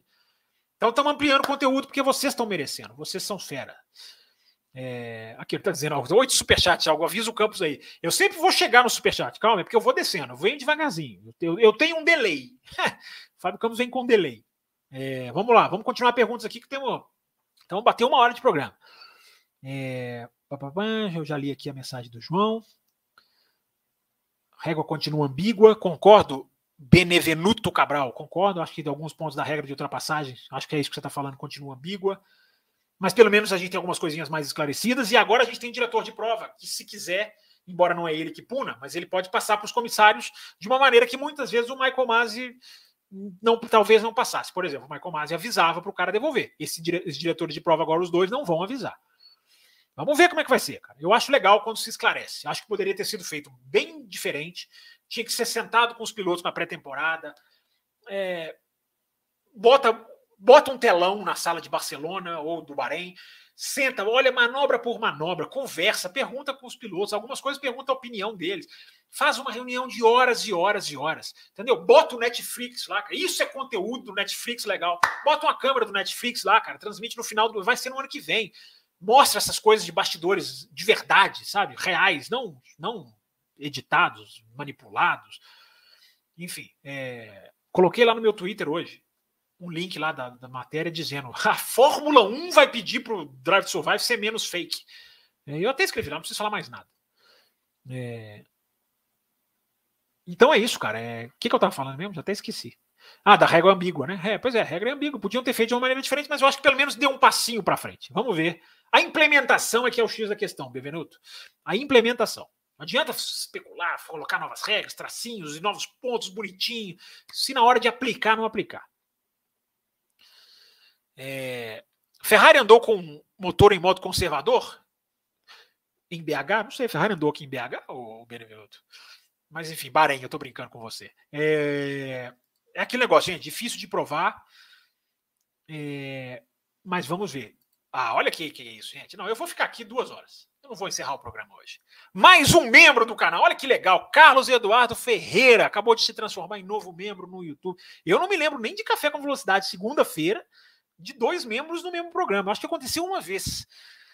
Tá aqui a foto dele aqui com a esposa. Ó. Obrigado, Carlos. Bem-vindo, cara. Muito bem-vindo. Vai ser bem-vindo ao grupo. É, eles, outras pessoas vão te dar boas-vindas lá, mas eu já desejo aqui. É, vai passar pela sabatina. Lá tem uma sabatina na entrada lá, divertida. Obrigado, uh, obrigado, o Carlos Eduardo. Seja muito bem-vindo. Seu apoio é legal, gente. O café está crescendo, o café está cada vez mais querendo se tornar um programa independente. Já é independente, mas até quem sabe financeiramente independente. Quanto mais a gente consegue ter apoio, mais a gente consegue dedicar tempo para o programa. Então, gente, vocês que gostam, apoie, cara. Apoie do jeito que você puder. Indique para as pessoas. É, mídia independente, jornalismo independente. A gente erra e a gente acerta. Mas a gente faz um jornalismo diferente. Tem uma, tem uma pergunta sobre o Twitter, a última que faltou do Twitter. Daqui a pouquinho eu respondo ela aqui. Olha aqui, mais um membro. Olha aqui, o que, que vocês estão brincando com, com, com, os nossos. Com os nossos. Com, vocês estão deixando a gente mal acostumado. É, Marcelo Ribeiro Reis está aqui também, faz sempre pergunta. Mais um, repito para você tudo que falei para o Carlos. Marcelo, bem-vindo. Manda mensagem lá no nosso cafécomvelocidade.com.br, passando seus números, vocês dois. E legal, gente. Nossa, cara, que, que bom, cara. Que, que, que bacana que vocês estão gostando do nosso trabalho. Eu, Matheus, o Will, Raposo, dedicação da turma aqui é para crescer sempre. Vamos continuar com as perguntas, ou com novos membros, né? Vamos lá. Eu tô, tô, vou, vou bater no peito lá com a galera lá no, no privado, lá no particular. É... Deixa eu ver aqui se eu não pulei nenhuma pergunta. É... O G, JMTTR dizendo aqui, ó, tesão ver esses carros no limite no Q3, também acho. E a câmera, gente, e a câmera dentro do capacete, hein? Que coisa fantástica. Agora esse ano sendo usado também na corrida, né? Até o ano passado era só nos treinos. Agora sendo usado também na corrida, vários pilotos com a câmera dentro do capacete, só piloto que usa o capacete da Bell que está recebendo essa câmera. Tá? Para vocês saberem, né? Informação aqui, bicho, a gente não guarda, não. A gente tem informação, a gente apura, a gente passa. É, Bell é uma marca de capacete, para quem não sabe. E mas é legal, a gente está com vários pilotos com a câmera, né? É, Mônaco com Luiz Júnior, Mônaco com o passar dos anos sairá da Fórmula 1. Os carros estão cada vez maiores. As corridas lá serão cada vez mais suportáveis. É, é Mônaco, Luiz. Ela não está lá só por causa esportiva, né? Está lá por uma questão comercial, uma questão de imagem da Fórmula 1. Eles vão mexer em Mônaco. Eles vão mexer em Mônaco. Pode, a Liberty quer mexer no traçado. Vai resolver? Não vai, mas alguma coisa eles vão fazer. Não vão sair de Mônaco, não. William Melo está sempre aqui, grande William já mandou mensagem também antes. O que achou do Drive to Survive? Eu, particularmente, não gostei. E ainda nem vieram para Interlagos. Olha, eu não vi ainda, não, viu, William? Eu não vi ainda, não. Eu vou assistir com calma, mas é, eu já tenho essas ressalvas, assim, igual eu acabei de falar que eu coloquei lá no Twitter hoje. Eu, eu sou formado em jornalismo, cara. É, manipulação editorial, para mim, é, é defeito grave. É defeito grave, é coisa inaceitável. É, ah, mas os caras fazem para ficar mais emocionante. Cara, não gosto. Eu nem quero assistir, para te falar a verdade, viu, William? Não gosto mesmo. Entendo a importância do Drive to Survive. Os números dos Estados Unidos que eu coloquei hoje no Twitter e um ouvinte citou aqui no chat são muito amplificados pelo Drive to Survive. O sucesso do alcance nos Estados Unidos é inegável. Mudou o jogo nos Estados Unidos. Mudou. O Drive to Survive mudou o jogo. É, a ponto de gente que não era reconhecida da TV inglesa, não era reconhecida, e a Fórmula 1 já vai para os Estados Unidos desde 2012, né? Para Austin, só na fase de Austin. E os caras, depois que lançou os Drive Survive, os caras da TV inglesa são muito mais reconhecidos. David, David Croft conta que foi reconhecido no elevador lá para um ascensorista. Eu te vi no Drive to Survive. É inegável o alcance e a, e a efetividade. Agora, precisava ser assim? A Fórmula 1 precisa de, de editorias, de, de uma editoria, editorialização fake. Não precisa, cara. A Fórmula 1 não é um jogo de. Tão, não é um jogo tão sem graça assim. Então eu acho que passaram do ponto. Eu não gosto disso, não acho isso legal, não concordo. Acho interessante o Verstappen ter botado esse dedo na ferida, porque falou: eu não vou participar, não vou dar mais entrevista, porque eu estava dando entrevista falando de uma coisa, eles editaram como se eu estivesse falando de outro piloto. Isso é manipulação editorial, cara. Isso não é legal. Então, para mim, cara, para mim queima. Queima. É igual certos narradores. Para mim, cara, queimou, queimou, hum, perdeu, cara. Não, não, não assisto mais. Talvez eu tenha que assistir, porque o Raposo talvez queira fazer um especial Drive to Survive para os apoiadores. Aí eu assistirei. Mas assistirei por obrigação. Mas legal, cara. Obrigado pela sua pergunta. E, ó, gente, eu não estou falando para ninguém assistir, não, tá? É, é, um divertimento. Tem coisas legais? Tem coisas legais. Mas esse negócio, cara, de, de não ser de, de, do fake, isso me incomoda demais. Mas é um programa, é um programa, é um divertimento. É melhor ter do que não ter, né? Mas eu não faria dessa maneira. Dá para fazer uma coisa fiel e fidedigna, fiel e fidedigna, com perdão da redundância. Vamos continuar. Uh, imagina o desespero do piloto com a volta individual lançada e o serviço de meteorologia informando chuva em 10 minutos, diz aqui o Luiz Júnior. Já aconteceu.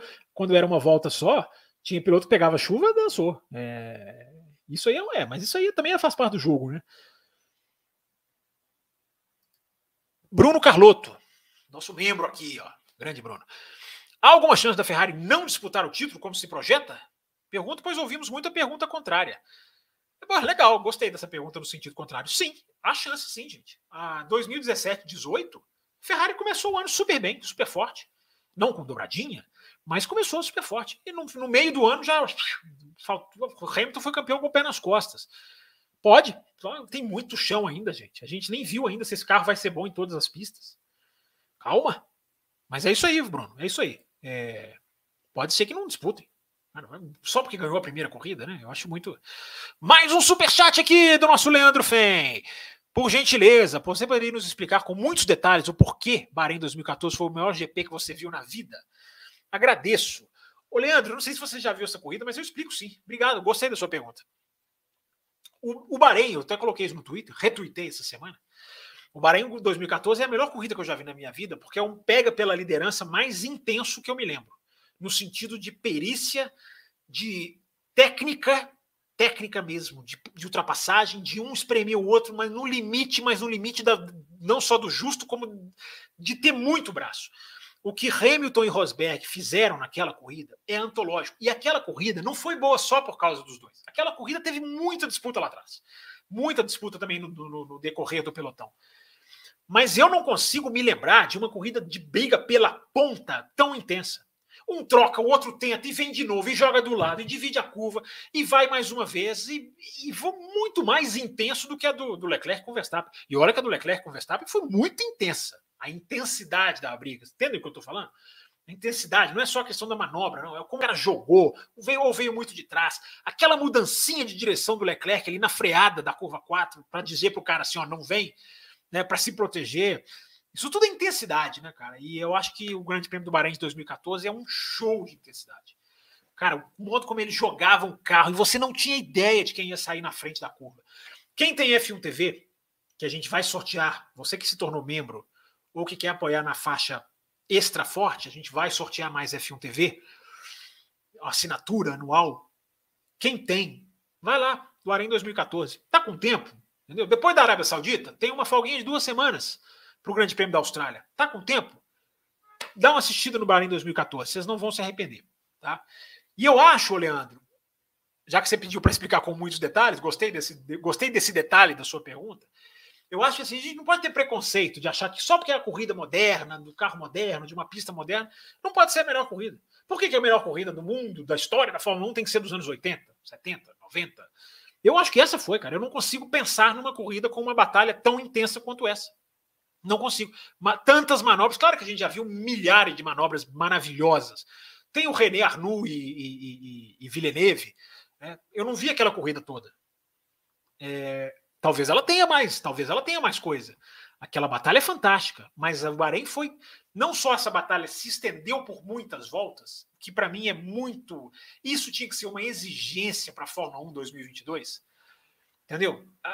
Eu acho que a, a, briga do Verstappen com o Leclerc acabou rápido demais, porque já acabou o pneu, o cara já estava sendo avisado do freio.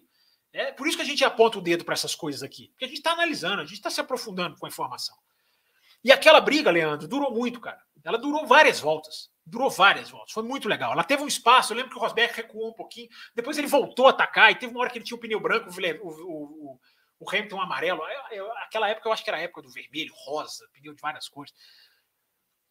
Então, cara, essa foi a melhor corrida por causa da intensidade da briga. O modo como você via Rosberg e Hamilton, mas assim, você via que o cara estava jogando tudo, ele não, o próprio cara não sabia como ia terminar a curva. É fantástico. Tá lá no meu Twitter, tá, gente? Tá lá no arroba campusfb, que tá aqui no cantinho, ó. É só descer lá um pouquinho, eu retuitei essa semana. Depois do Grande Prêmio do Bahrein, eu retuitei. Até eu retuitei para mostrar para as pessoas: olha, vocês estão achando que foi bom e o novo carro é que fez? Não, o carro antigo já fez corrida até melhor no Bahrein. Só para dizer para as pessoas terem calma. Né? Não que o carro novo não seja bom. Então é isso, cara. Espero que eu tenha respondido bem a sua pergunta. Fazido valer os seus cinco reais. Beleza, Leandro?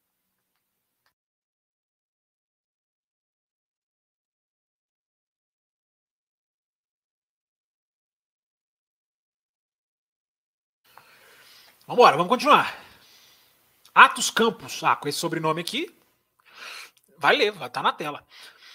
Acha que com esses carros o braço do piloto pode ser mais influente do que o carro? Não, mais influente do que o carro, eu acho que ainda não, Atos. O carro vai ser sempre muito influente. Cara, você tem um motor, você tem ali o, toda a questão aerodinâmica, o trabalho com efeito solo. O carro ainda é o mais importante. Mas eu acho que esse carro ele dá algumas coisas para o piloto fazer que ele não fazia. Querem um exemplo? Que eu estava lendo? Aquecimento dos pneus. É, que foi o problema do Russell no qualifying. O Russell aqueceu mal os pneus e largou em nono. Por quê? Porque antes você não tinha calota. Então você fazia buracos, ajustes e mexia no duto de freio, que você não pode mexer mais tanto assim hoje, para que ele, para que o aquecimento dos pneus fosse mais fácil. Não, isso não pode mais fazer, porque você tem uma calota. Então você não pode mais trabalhar aquilo ali aerodinamicamente como você trabalhava. Então ficou o quê? Ficou mais na mão do piloto o aquecimento de pneus. Então esse é um exemplo. Eu acho que esse carro tá mais é mais o piloto, tá mais para o piloto. Agora, mais influente do que o carro, que é a sua pergunta, aí é difícil. Primeiro é difícil saber e segundo é difícil de medir com, com a questão do carro do ano passado. Mas a sua pergunta é muito legal. O Atos, também você é um campus, né? como sendo um campus, você evidentemente fará boas perguntas. Aqui, ó, falando da calota, vem uma pergunta do Charles Câmara aqui, ó. Fábio, a calota, qual a razão, qual a razão de ser dela, qual a razão de ser dela no regulamento? Não seria mais benéfico para os freios uma roda aberta para resfriar mais? Seria, Charles Câmara. Mas vamos lá. Freio menos resfriado, freada mais longa. Freia mais lá atrás. Entendeu? Zona de frenagem maior, maior chance de ultrapassagem. Esse é um ponto. A razão de ser da calota, Sink Header é boa a sua pergunta. A razão de ser da calota é a aerodinâmica, porque as equipes estavam fazendo justamente nisso que eu acabei de explicar, para não só para lidar com o aquecimento de pneus, os caras usavam o ar que entrava pela roda para aquecer mais ou menos a borracha dentro da roda, em cima da roda. Coisa de engenheiro. Só que ao fazer isso, e também pelo motivo que eu vou dizer agora, você criava uma turbulência lateral. Ou seja, a turbulência ela não, vinha, ela não vinha só daquela questão das asas, ela também ela, ela não vinha só de frente, ela também vinha dos lados. E isso deixava o carro na curva mais difícil de seguir.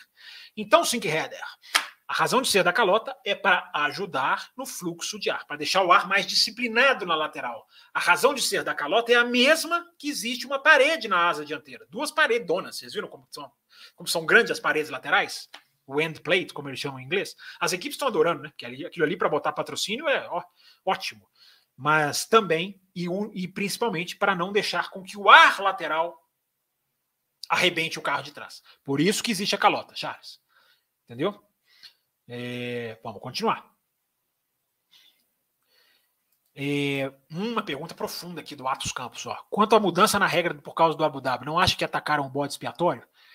É, o problema real foi o acordo sobre não terminar com o safety car e não exatamente sobre o que foi mudado. É, exatamente, Atos. Eu não sei se você escuta o café há muito tempo, eu tenho batido muito nessa tecla. Né? Eu acho que o principal de Abu Dhabi era transformar como regra terminar em bandeira verde. Não fizeram. Não fizeram. Se a gente chegar no final desse ano e o Latifi bater de novo, querendo brincar com o Latifi, né? é, se o Latifi, eu estou escondido, minha cara está escondida aqui. É, se o Latifi bater de novo, a gente vai terminar com bandeira amarela. Porque ninguém nunca mais vai fazer o que o Masi fez. Claro que não. Né? Evidentemente que não. É, até porque ninguém vai sofrer a pressão que o Masi sofreu. Gente, o Masi sofreu uma pressão enorme para não terminar a bandeira em bandeira amarela. Quando eu digo pressão enorme, Cada um desenha na sua cabeça o que é uma pressão enorme dentro da Fórmula 1. As pessoas não estão considerando isso. Ninguém quer considerar isso, mas enfim. É...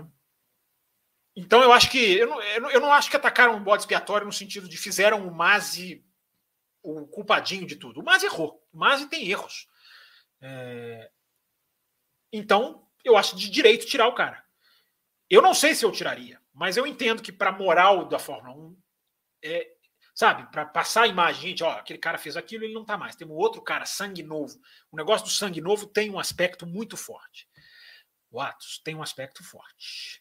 Então, e eu acho que teve mudanças, sim, que são, são, são mudanças, parecem bobas, mas são mudanças positivas, sim.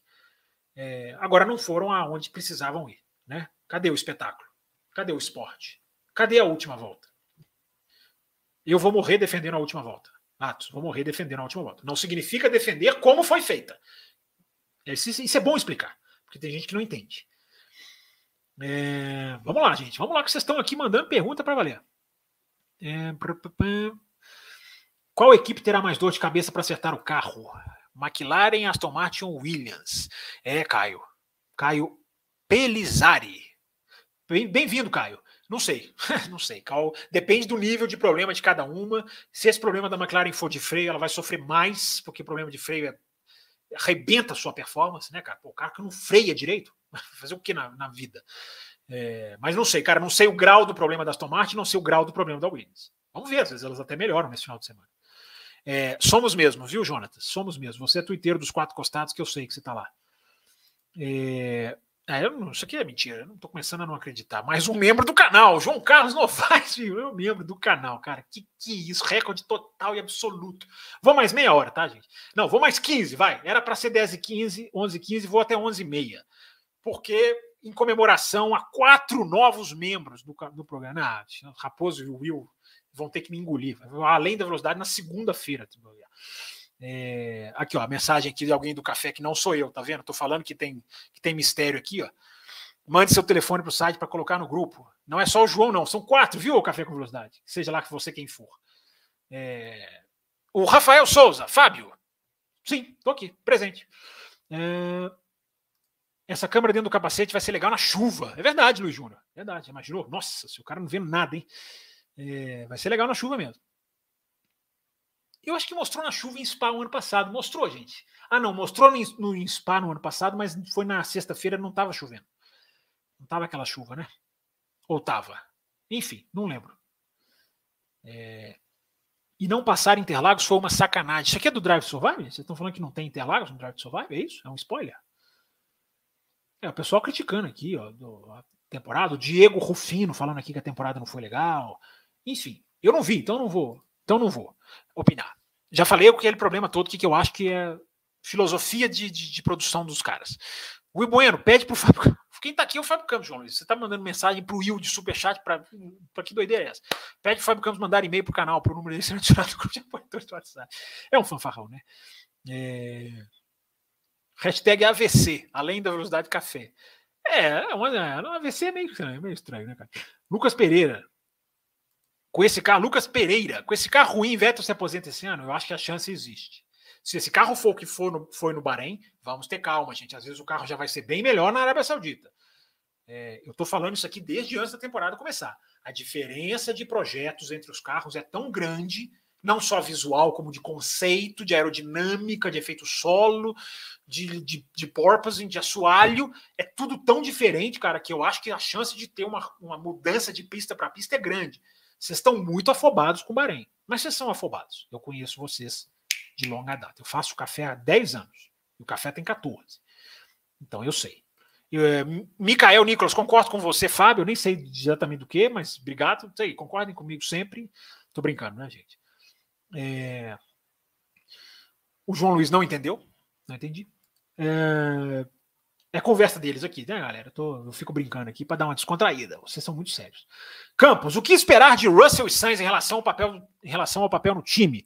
Acha que tem chance de a Mercedes e Ferrari arriscarem um conflito interno ou odiar um eventual papel de piloto de número 2? É, Renato Araújo, obrigado pela sua pergunta. Bem-vindo também.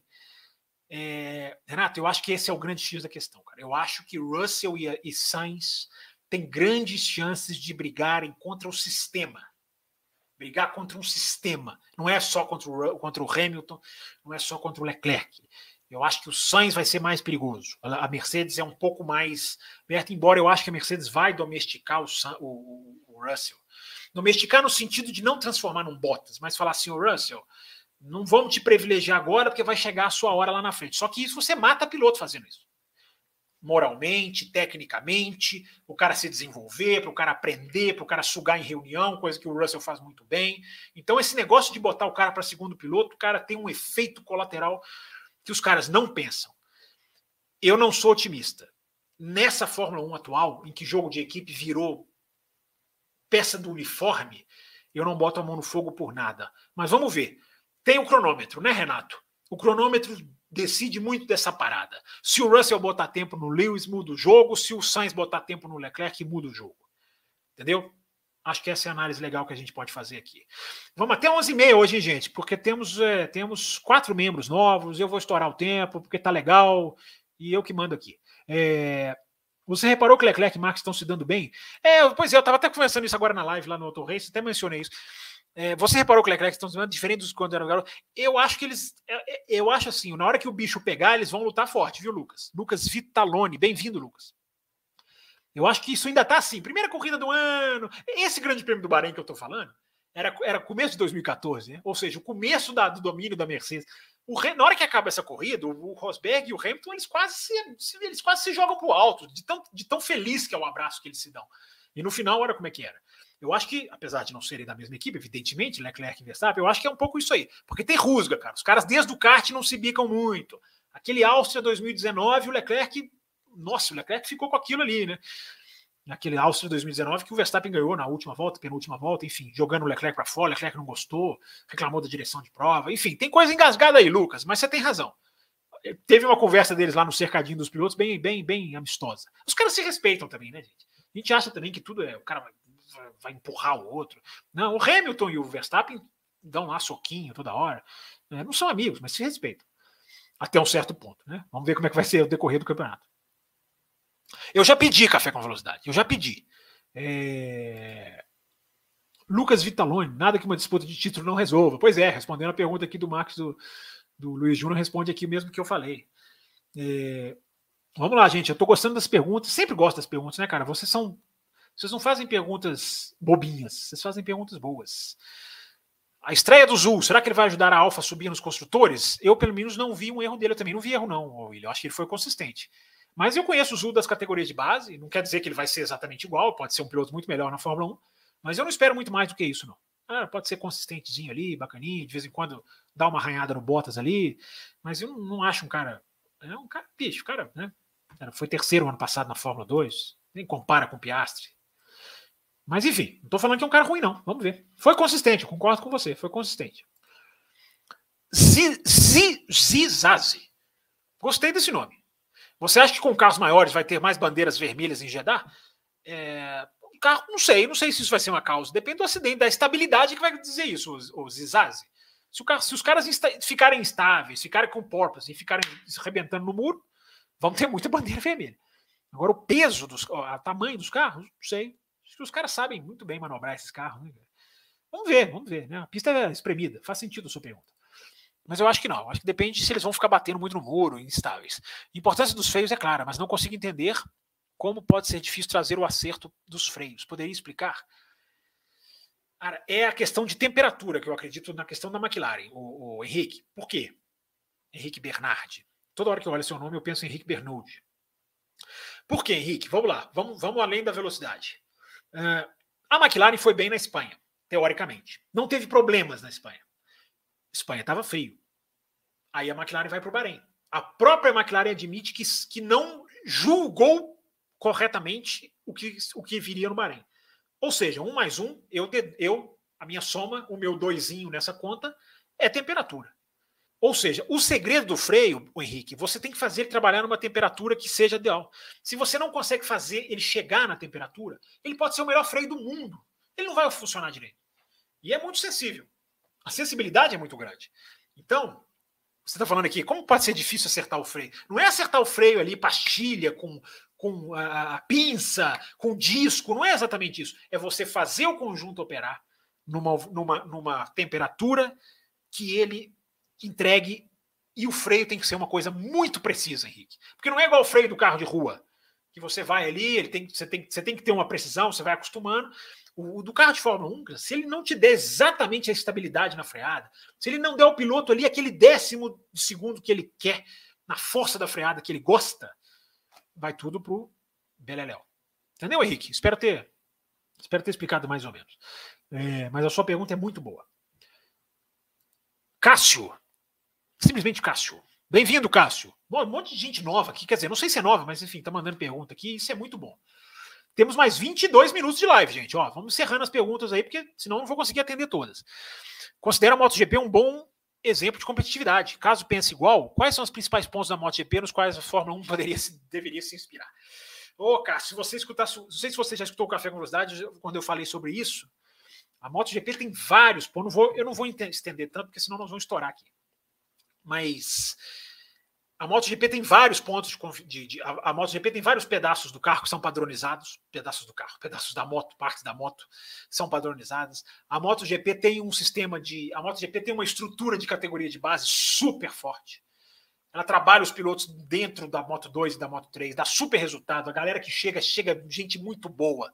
Normalmente os estreantes são fortes. A gente está vendo o Bastianini, o Bezek já, já, já se anunciando, o Quartararo já estreou sendo um foguete, já é até campeão do mundo.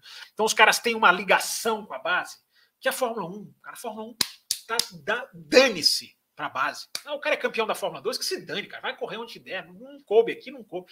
A MotoGP não. A MotoGP é, é absolutamente garantido que o campeão da Moto 2 vai para a MotoGP. A MotoGP se preocupa com o tamanho do grid que a Fórmula 1 não se preocupa. A MotoGP acabou de ganhar uma equipe nova. De quem? Do Valentino Rossi. O cara se aposentou e já teve todas as facilidades para criar uma equipe. A MotoGP dá concessão para equipes que chegam. Tem mais teste, tem mais motor, tem mais combustível. Isso fez a Suzuki chegar a virar equipe grande. Porque a Suzuki usava essas concessões muito bem, a KTM nem tanto. Nada é dado no sentido de, ah, dá facilidade, é, é injusto. Não é injusto, cara. O mérito é, é exigido. Então, cara, a MotoGP constrói equipes, constrói pilotos e constrói um campeonato rico. A MotoGP chegou a ficar com 17 motos. 17. Sabe o que a MotoGP fez? A MotoGP, a, a fila da MotoGP era de quatro motos. A fila da Fórmula 1 são dois carros, na MotoGP era de quatro. Eles chegavam a ter tão pouca moto que só tinham três filas. É, é quatro filas, 16, mais uma motinha ali, 17, mais ou menos ali. Eles tiveram que mudar para três motos por fila, porque o grid estava ficando feio. Você via uma imagem do grid na hora da largada, só tinha três, quatro filas. Tava feio. Os caras mudaram, fizeram mudança estética, mas não fizeram só isso. Colocaram moto CRT no grid, que é como se a Fórmula 1 colocasse carro de Fórmula 2 no grid. E deu muito certo. Você vai falar assim, que loucura, mas deu certo. Foi uma coisa transi transitória. Entendeu? Ah, vou, já vou acabar. Ah, falei que não ia me estender, né? mas não consigo a Honda e, Yamaha não queriam uma central eletrônica, centralina, que é o cérebro da moto, como é o cérebro do carro, né, a central que gerencia todo o sistema operacional do carro. A Honda, e, Honda e, e, e Yamaha ameaçaram sair. A MotoGP botou essa CRT no grid, transformou o grid de 17 para 20 e tantas motos, 30, e com isso ela passou uma mensagem para a Honda e Yamaha: vocês querem sair? A porta está ali. Eu vou sobreviver sem vocês. Eu vou sentir a falta de vocês. Não quero que vocês vão embora do meu campeonato. Mas se vocês quiserem sair, eu acabei de botar 30 motos no meu grid. Completamente diferente do que a Fórmula 1 faz. Que é baixar a cabeça para Mercedes, Red Bull e Ferrari. No sentido de que elas não querem novas equipes, a Fórmula 1 aceita. Tem, tem, coloquei tweet sobre isso hoje, gente. Lá no arroba CampusFB. Mais uma declaração com tendência a afugentar a Andretti com tendência a falar: não, não vamos aceitar, não está na hora da Andretti, está mais do que na hora da Andretti. Então, Cássio, a MotoGP trabalha. Eu assisto a MotoGP, eu acompanho a TV inglesa na MotoGP, eu leio muito sobre MotoGP. Isso que eu estou falando de passar uma mensagem para a Honda Yamaha não é da minha cabeça, não. A própria Associação de Motos Independentes fala isso. Trabalho, Cássio, trabalho. Por isso que a gente cobra tanto da Fórmula 1, cara. Quando uma categoria quer crescer, ela faz por merecer e ela vai lá e cresce. Quando uma categoria quer fazer como a Fórmula 1, ficar pequena, é função de jornalista não deixar, não aceitar calado e botar para as pessoas uma visão crítica. Achei muito legal a sua pergunta. É uma oportunidade de explicar aqui alguns detalhes que eu nunca tinha explicado no café. Além da velocidade, é justamente para isso, gente. É... Espero que eu tenha atendido a sua pergunta. Cássio, obrigado, obrigado pela sua mensagem. É, Marco Janino, você acha que o Leclerc não engatou oitava marcha na reta porque, porque sabia que não iria passar na segunda zona de DRS? Eu acho que não. Eu acho que a questão da marcha é a relação de marchas da equipe. O cara segurar uma marcha, a gente pode até atrapalhar o motor. Eu acho que não segura, não. Perde muita velocidade, cara. Entendeu? Eu acho que o que o Leclerc fez foi frear muito cedo. Deixa o Verstappen. Isso ele até falou, né? Deixa o Verstappen mergulhar. Eu freio mais cedo, contorno certinho. Né? Porque aí ele tem o controle do contorno. Agora, não passar uma marcha, eu nunca vi isso, cara. Por querer, não. Pode ser assim, às vezes numa reta curta, é... Fábio Campos já bateu a meta, batemos, Leandro. Isso aí, vamos até 11h30, cara, porque hoje nós não só batemos a meta, como tivemos quatro novos membros. Ah, Raposo e o Will vão me aguentar. É... Será que o Russell vai aceitar numa boa ser segundo piloto? Essa é uma ótima pergunta, Rafael Souza. Eu acho que a personalidade do Russell é não é de, de, de segundão, não. Ele pode não gostar. A gente pode ter ali umas faíscas a lá Rosberg e Hamilton. É... vamos ver, vai depender, né? Mas é, essa pergunta é muito pertinente. Será que vão mudar muito o Spa? A famosa Rouge? Não, Williams. As fotos que eu estou vendo mudaram muito a pista em áreas de escape, mudaram aquela curva. Ah, gente, a curva não tem nome. Aquela curva na hora que começa é uma curva. Ah, eu não, sei, não vou lembrar o número da curva agora. Enfim, uma curva para a esquerda, essa lá, lá, lá, lá, no miolo do circuito. Antes de chegar nas duas Pulron, que são aquelas duas rápidas para a esquerda, em descida, a curva anterior, ela não tem nome mesmo. Né? Eu já fui a Spa. É, ela é, ela é, é, é no name, no name corner. É...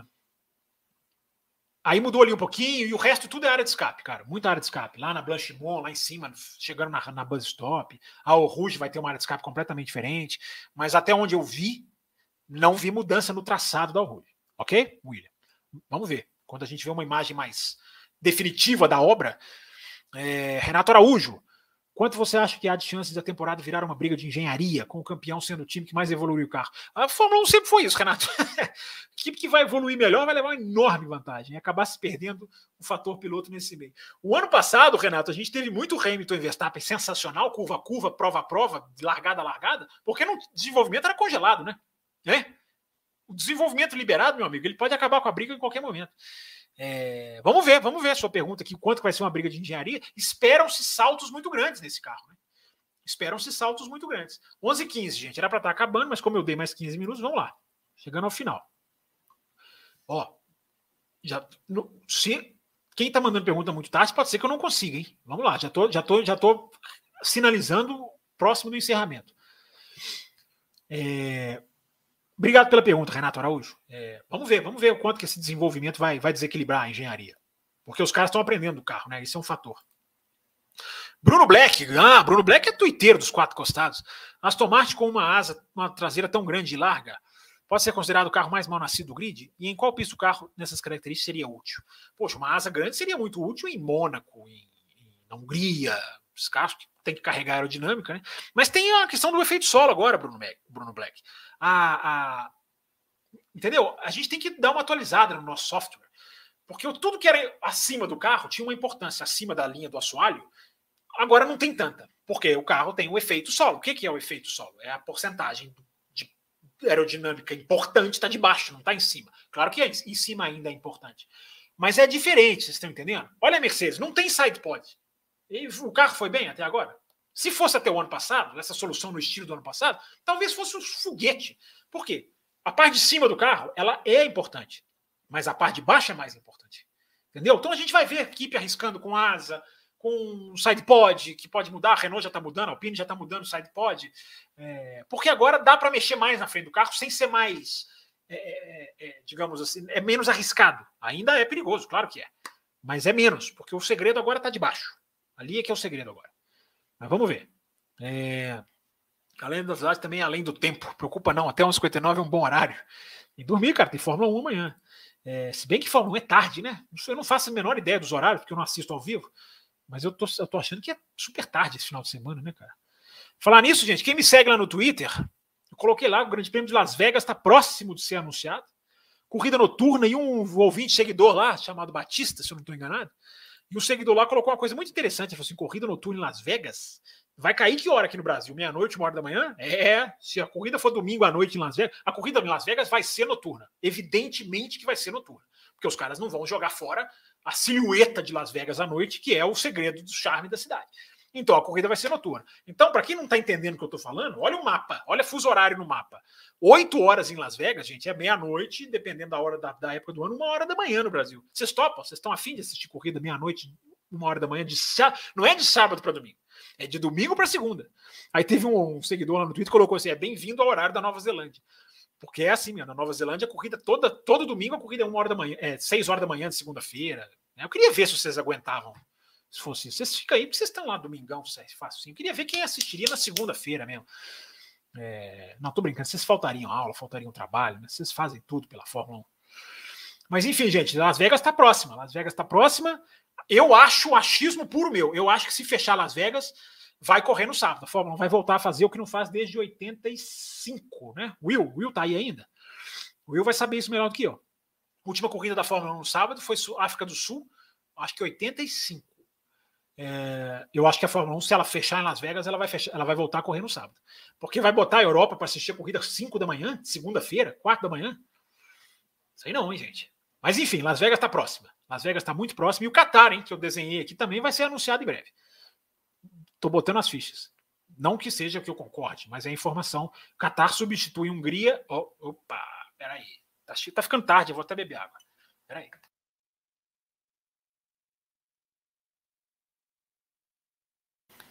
Qatar substitui Rússia. 2022, em setembro. Ah, tem Copa do Mundo. Copa do Mundo é em novembro. A corrida do ano passado foi em novembro. O Qatar não queria corrida em novembro.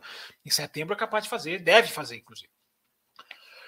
E Las Vegas para 2023, tá, gente? Só para deixar tudo certinho. É... Nossa, pergunta do, do Charles Câmara aqui, que é essa é a pergunta que eu estou me fazendo todo dia, Charles Câmara. Pirelli pode mudar o composto pneu durante o campeonato? Todas as equipes têm que concordar? Pois é, vai depender, aí entra nas, nas, no, sistema letárgico da Fórmula 1. Se for por segurança, a Pirelli pode fazer o que quiser. Mas, ela, mas aí é segurança, esse problema todo que nós estamos apontando? Não é. Aí tem que ter aprovação. Será que vai? Será que não vai? Quem já está bem? A Ferrari não vai querer, a Ferrari tem poder de veto. É, Charles Câmara, quando a gente aponta os erros da Fórmula 1 é por, é por essas horas. Porque eu acho que se tiver que mudar, tem que mudar. O pneu é uma ameaça ao novo regulamento. Ameaça. Eu não estou cravando nada. Estou dizendo que ele é uma ameaça a destruir o espírito do novo regulamento. Estou preocupado. Acho que tem que mudar, se, se, se for necessário. Temos uma corrida só. Preocupante, mas é uma corrida só. Vamos ver. Agora, se tiver, para mim tinha que mudar, Charles. Agora, todas as equipes teriam que concordar, porque aí não é segurança. Ai, cara, aí a gente entra nesse problema da Fórmula 1 de, de, de favorecer quem está na frente, de não, não, não, tomar atitudes pelo bem do esporte. É o que eu estava falando da MotoGP aqui para o nosso querido ouvinte aqui. Né? 11h20, gente, vamos lá. É, no futebol, time só do 11h20 para quem está ao vivo. Tá? Quem está assistindo o programa depois, não está nem aí se são 11h20, meia-noite, 3 horas da manhã. No futebol, o time sobe em 10 de categoria. O que você acha de a Fórmula 1 descer dois últimos do grid para a Fórmula 2 subir os dois primeiros? Ah, não dá, João, cara. Eu entendo a ideia. A ideia seria legal. Stock Car já fez isso. É, mas é difícil, porque aí você tem que exigir fábrica, você tem que exigir gasto, você tem que exigir patrocinador. Se uma equipe ganha a Fórmula 2, quem garante que ela vai ter capacidade técnica de aguentar a Fórmula 1? Seria legal, mas aí você tem que ter uma estrutura lá MotoGP. Talvez a MotoGP conseguisse fazer isso. Entendeu? É legal a sua ideia, mas é muito inviável porque a Fórmula 1 é muito mais complexa do que a Fórmula 2. Há um buraco muito grande. É, 2019, Leclerc mandou um recado para o Verstappen. Escreveu aqui o Daniel Rosa. É, eu acho que os carros ficaram mais pesados, menos ágeis. Só eu tive essa percepção. Não, os carros estão, os pilotos estão falando, Thiago. Os pilotos estão falando. Está mais, tá mais pesado e está menos ágil. É, é, o seguinte, ele está mais ágil nas curvas de alta. Nas curvas de baixo, o carro está um desastre assim, de equilíbrio. Entendeu? Rodrigo Vilela, cara, é o Rodrigo do A, ele sim aqui, ó, Rodrigo do do Ah, meu Deus, esqueci o nome do seu programa novo, Rodrigo. Peraí, eu vou até olhar aqui. Papo Veloz, não é isso? Se é o Rodrigo, é o Rodrigo do Papo Veloz, sim, canal do YouTube para vocês seguirem aí, ó. Obrigado, Rodrigo, pela sua pela sua participação. Aqui, ó, tô vendo ele aqui, ó, 11 13. É, tá acabando, gente. Vamos mais oito minutos. Esqueci que hoje tinha live, diz aqui o Sebastião. Ô, Veto, pô, você também é por isso que você não comparece lá para correr, cara. Esquece que tem live. É... Aqui, o Rodrigo mandou uma pergunta, não tinha visto aqui. Eu não aprovava a aposentadoria do Hamilton 2023. Quem você vê na Mercedes? Pô, Rodrigo, que bela pergunta, cara. É... Não... É, a Mercedes tem o Frederic Vest na Fórmula 2, mas ele está muito cru ainda. Se ele estourar nesse ano, Talvez a Mercedes pule. Eu acho que a Mercedes investiria no Norris, tentar pegar o Norris, mas o Norris tem um contrato longo com a McLaren. Só que se a McLaren ficar no fundo do pelotão, eu acho que a chance do, do, da cláusula de performance liberaria o Norris. Eu acho que seria um nome. Apesar de ser um cara que acabou de renovar. Entendeu? Eu traria o De Vries, cara, para Fórmula 1, cara. Mesmo que não fosse direto para Mercedes, cara. O De Vries, De Vries tinha que correr de Fórmula 1. É campeão da Fórmula 2 da Fórmula E. Precisa do que mais, hein, Rodrigão? Cara é Fórmula 2, o campeão da Fórmula 2 e Fórmula E. Não tem lugar na Fórmula 1, cara. É, seria, um, repito, não direto para a Mercedes, mas bota ali na Aston Martin, no lugar lá do filho do dono, bota na Williams, no lugar do filho do investidor, deixa o cara aprender um pouquinho de Fórmula 1, depois sobe com ele, é o que fez com o Russell. Mas enfim, Rodrigo, legal, obrigado tê-lo, legal tê-lo aqui, cara. Papo veloz o seu programa, eu tô com medo de estar tá errado. É porque era o Bandeirada, né? Mas aí mudou o nome, agora tem um canal. Mas eu acompanho, cara. Tem lá atualização diária, de segunda a sexta, não é isso? Tá, tá aqui, tá aqui o, o, a propaganda, o jabá, se eu não estiver falando errado. É, valeu pelo programa, obrigado, Rodrigo Rodrigues, obrigado pela mensagem. Mensagenzinha dessas aqui já, já a gente já gosta muito de receber. É, Campos, só tem uma pergunta. Será que deve estar será que deve estar pesando na cabeça do Norris as duas chances de vitória no ano passado? É verdade, Kleber Barros. Que bela bela consideração essa sua. Poxa, na Rússia eu podia ter vencido, não veio a chuva. Em Monza eu podia ter atacado num, numa equipe meio que falou para eu não atacar. Eu fiquei rindo, saí do carro sorrindo. É, Kleber Barros, pode ser. Eu já falei isso aqui. Eu já falei isso no café. A gente, essa frase de ah, um dia ele será campeão do mundo, eu nunca vou dizer essa frase, não existe essa garantia. Quando o Leclerc que quebrou no Bahrein em 2019, eu falei, cara, ele pode nunca mais ganhar uma, nunca ganhar uma corrida na vida, ele não tinha vitória. Felizmente ganhou. Ganhou agora, inclusive, no Bahrein de novo e brincando com a equipe, né? Sacaneando a equipe. Tô com problema no motor. É, 11 e 14, ó, aqui, ó. Manuel, obrigado, Manuel. Aqui, ó, para quem assiste ao vivo, 11 e 14 os treinos amanhã. Ele que tá falando aqui. Se estiver errado, vocês xingam ele. É, a corrida da Austrália vai ser às três da manhã. É, Felipe, mas a corrida da Austrália, a Austrália está na frente. A corrida da Austrália é três da manhã do sábado para o domingo. A corrida de Las Vegas, não. Las Vegas está antes no mapa. Está a oeste. Las Vegas seria três da manhã, uma da manhã, de domingo para segunda. Essa é a sutileza. Entendeu, Felipe? Por isso que eu acho que correrão no sábado. Porque vão correr à noite. Inacreditável correr em Las Vegas e não correr à noite. É, Entendeu? Não sei se você está falando aqui nesse sentido. A Austrália é três da manhã, mas a Austrália é sempre sábado para domingo. Aí é moleza, até eu. É... Vamos lá, vamos continuar. É, aqui, o Rodrigo Rodrigues coloca. A Fórmula 1 nunca foi para os Estados Unidos. Quando a Fórmula corria às três horas. As corridas de Fórmula 1 que vocês assistem às nove da manhã são madrugada em Las Vegas, em Los Angeles, enfim, costa oeste dos Estados Unidos. Em Nova York, sempre oito da manhã, sete da manhã. É difícil. É, o horário não é bom, não. Mas a audiência está crescendo, cara. Quando os caras querem assistir, eles assistem, né? Como vocês aí, brasileiros, que assistem de madrugada. O Brasil é um dos países que mais varia, né? Quer dizer, todos os países variam, porque todos os países têm sua distância para onde a corrida acontece. Mas no Brasil, pô, três da manhã, cinco da manhã, sábado de manhã, agora vai ser domingo. Las Vegas pode ser domingo para segunda. Vocês não estão sentindo o drama. E eu que assisto depois. É, Campos, o que fez a McLaren ter um começo tão ruim? Será que ela pode ser uma equipe que teve um carro com nascimento ruim? Essa é a grande. Marcello. Um. Bem-vindo, Marcello. É, pois é, cara. É, essa é a grande pergunta que a Arábia Saudita vai ajudar a responder. Tem um problema de freio, muito claro, assumido, admitido. Quem assistiu a pré-temporada viu que os caras não davam mais do que 10 voltas, porque o freio não aguentava. Então, isso é uma informação mais concreta. Eu sempre falo, cara, informação de problema técnico, a gente tem que ter um certo pé atrás. Mas essa é daquelas, assim, apuradas, escancaradas e, e, e notáveis. Tem um problema de freio, Marcelo. Se eles resolverem o problema de freio, e foi este o problema, porque eu já falei, esse problema pode afetar até aerodinamicamente o carro. Se o freio não está, digamos, até, até se ele até tem vibração, isso pode acontecer, você está arrebentando sua aerodinâmica. A aerodinâmica da sua roda, é, a aerodinâmica da sua roda, sim, né? A aerodinâmica e a sua roda, que a roda tem o efeito aerodinâmico no carro, tanto que existe aquela asinha em cima do pneu, né? Porque o ar ali tem, tem influência. Então, Martelo, vamos ver, vamos ver se é um carro mal nascido ou se é um problema do freio que, se for na Arábia Saudita, os caras já vão subir bem. Porque não tem um freio nem parecido com o Bahrein, Arábia Saudita. Isso é fato. Entendeu, Martelo? Então vamos lá, ó, mais duas aqui, gente. Mais duas, três no máximo aqui, porque 11 27 E é bom que a gente guarda um pouquinho mais. Vocês guardam perguntas. Pulou um superchat, tá dizendo aqui o café com velocidade? Pulei, gente? Vamos lá, peraí. Ah, pulei mesmo, cara. Guilherme Polegato, qual escuderia pode se sobressair em Jeddah? Eu preciso de um, eu preciso de um assistente no Além da Velocidade. Vocês já perceberam isso? Se não tiver um assistente, eu, eu, eu faço besteira. Desculpa, Guilherme Polegato, não tinha visto o seu chat. Obrigado pelo seu superchat, cara. Obrigado pelo seu apoio, obrigado por ajudar o café e por acreditar no nosso trabalho. Qual, qual escuderia pode sobressair em Jeddah pelas características da pista? As características da pista, Guilherme, são uma pista rápida, veloz, de alta velocidade. Quem tem velocidade é bom em velocidade de curva de alta vai estar bem. O que eu não sei te responder é qual equipe tem essas características. eu sei de falar mais as características da pista, Guilherme, porque as equipes a gente está aprendendo, cara. A gente só viu a Fórmula 1 no Bahrein.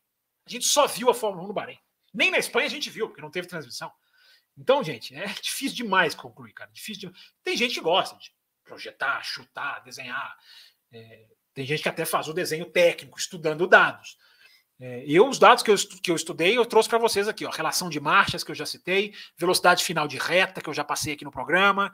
É, são os dados que eu estudei durante a semana para trazer para vocês. Agora, eles não me dão nenhuma indicação de indicação de Arábia Saudita. Então, não sei, Guilherme. Sua pergunta é boa. Eu sei mais do que a pista exige do que quem vai cumprir a lacuna, quem vai preencher a lacuna. É, para pan, vamos encerrar, vamos encerrando. É, pulou um superchat. É, que mais aqui? O Bruno perguntando se ouviu o Rafael Câmara na Fórmula 4. Não, não vi, não posso dizer. Bruno Freitas Meng. Obrigado, Bruno, pela sua pergunta. Bem-vindo. A OP da Ferrari desenvolve desde o problema de 2009, está fazendo diferença? Muito, muito, William. Ferrari está com um motor muito bom. Veja Haas, veja Alfa Romeo. É... Corrida de rua de madrugada jamais assistirei. Assistirá sim. É... Las Vegas, pô, vai ser legal. Pode, vai que eles façam um circuito de rua bom pra caramba, né? Então, gente, aqui, ó, encerrando, vamos encerrando. Tem as duas, mais uma mensagem aqui. É... Não, essa foi a última pergunta. Foi a última pergunta do Williams Alves aqui, ó. Então, não são 11h29. A gente vai ter, a gente vai encerrar a 11h30. 1 hora e 45 certinho de programa. Gente, obrigado para quem apareceu. Espero que a gente tenha batido um papo aqui com conteúdo, com análise, com esclarecimentos, com algumas coisas que a gente não tem certeza, mas que é melhor esperar para ver. Três corridas nos Estados Unidos, sim. Obrigado, Rodrigão. Prazer tê-lo aqui, viu? Parabéns pela live. Depois você vai aparecer, vai aparecer, vamos fazer um programa junto. Crossover. É... Obrigado, viu, gente? Encerrando então aqui o programa. Café com Velocidade na segunda-feira, tudo sobre o Grande Prêmio de Abu Dhabi, ah, naquela análise, igual a gente fez na segunda, mergulhando detalhes da corrida, detalhes técnicos da corrida que a gente corre atrás. Obrigado a todo mundo que apoiou, obrigado a todo mundo que ajudou.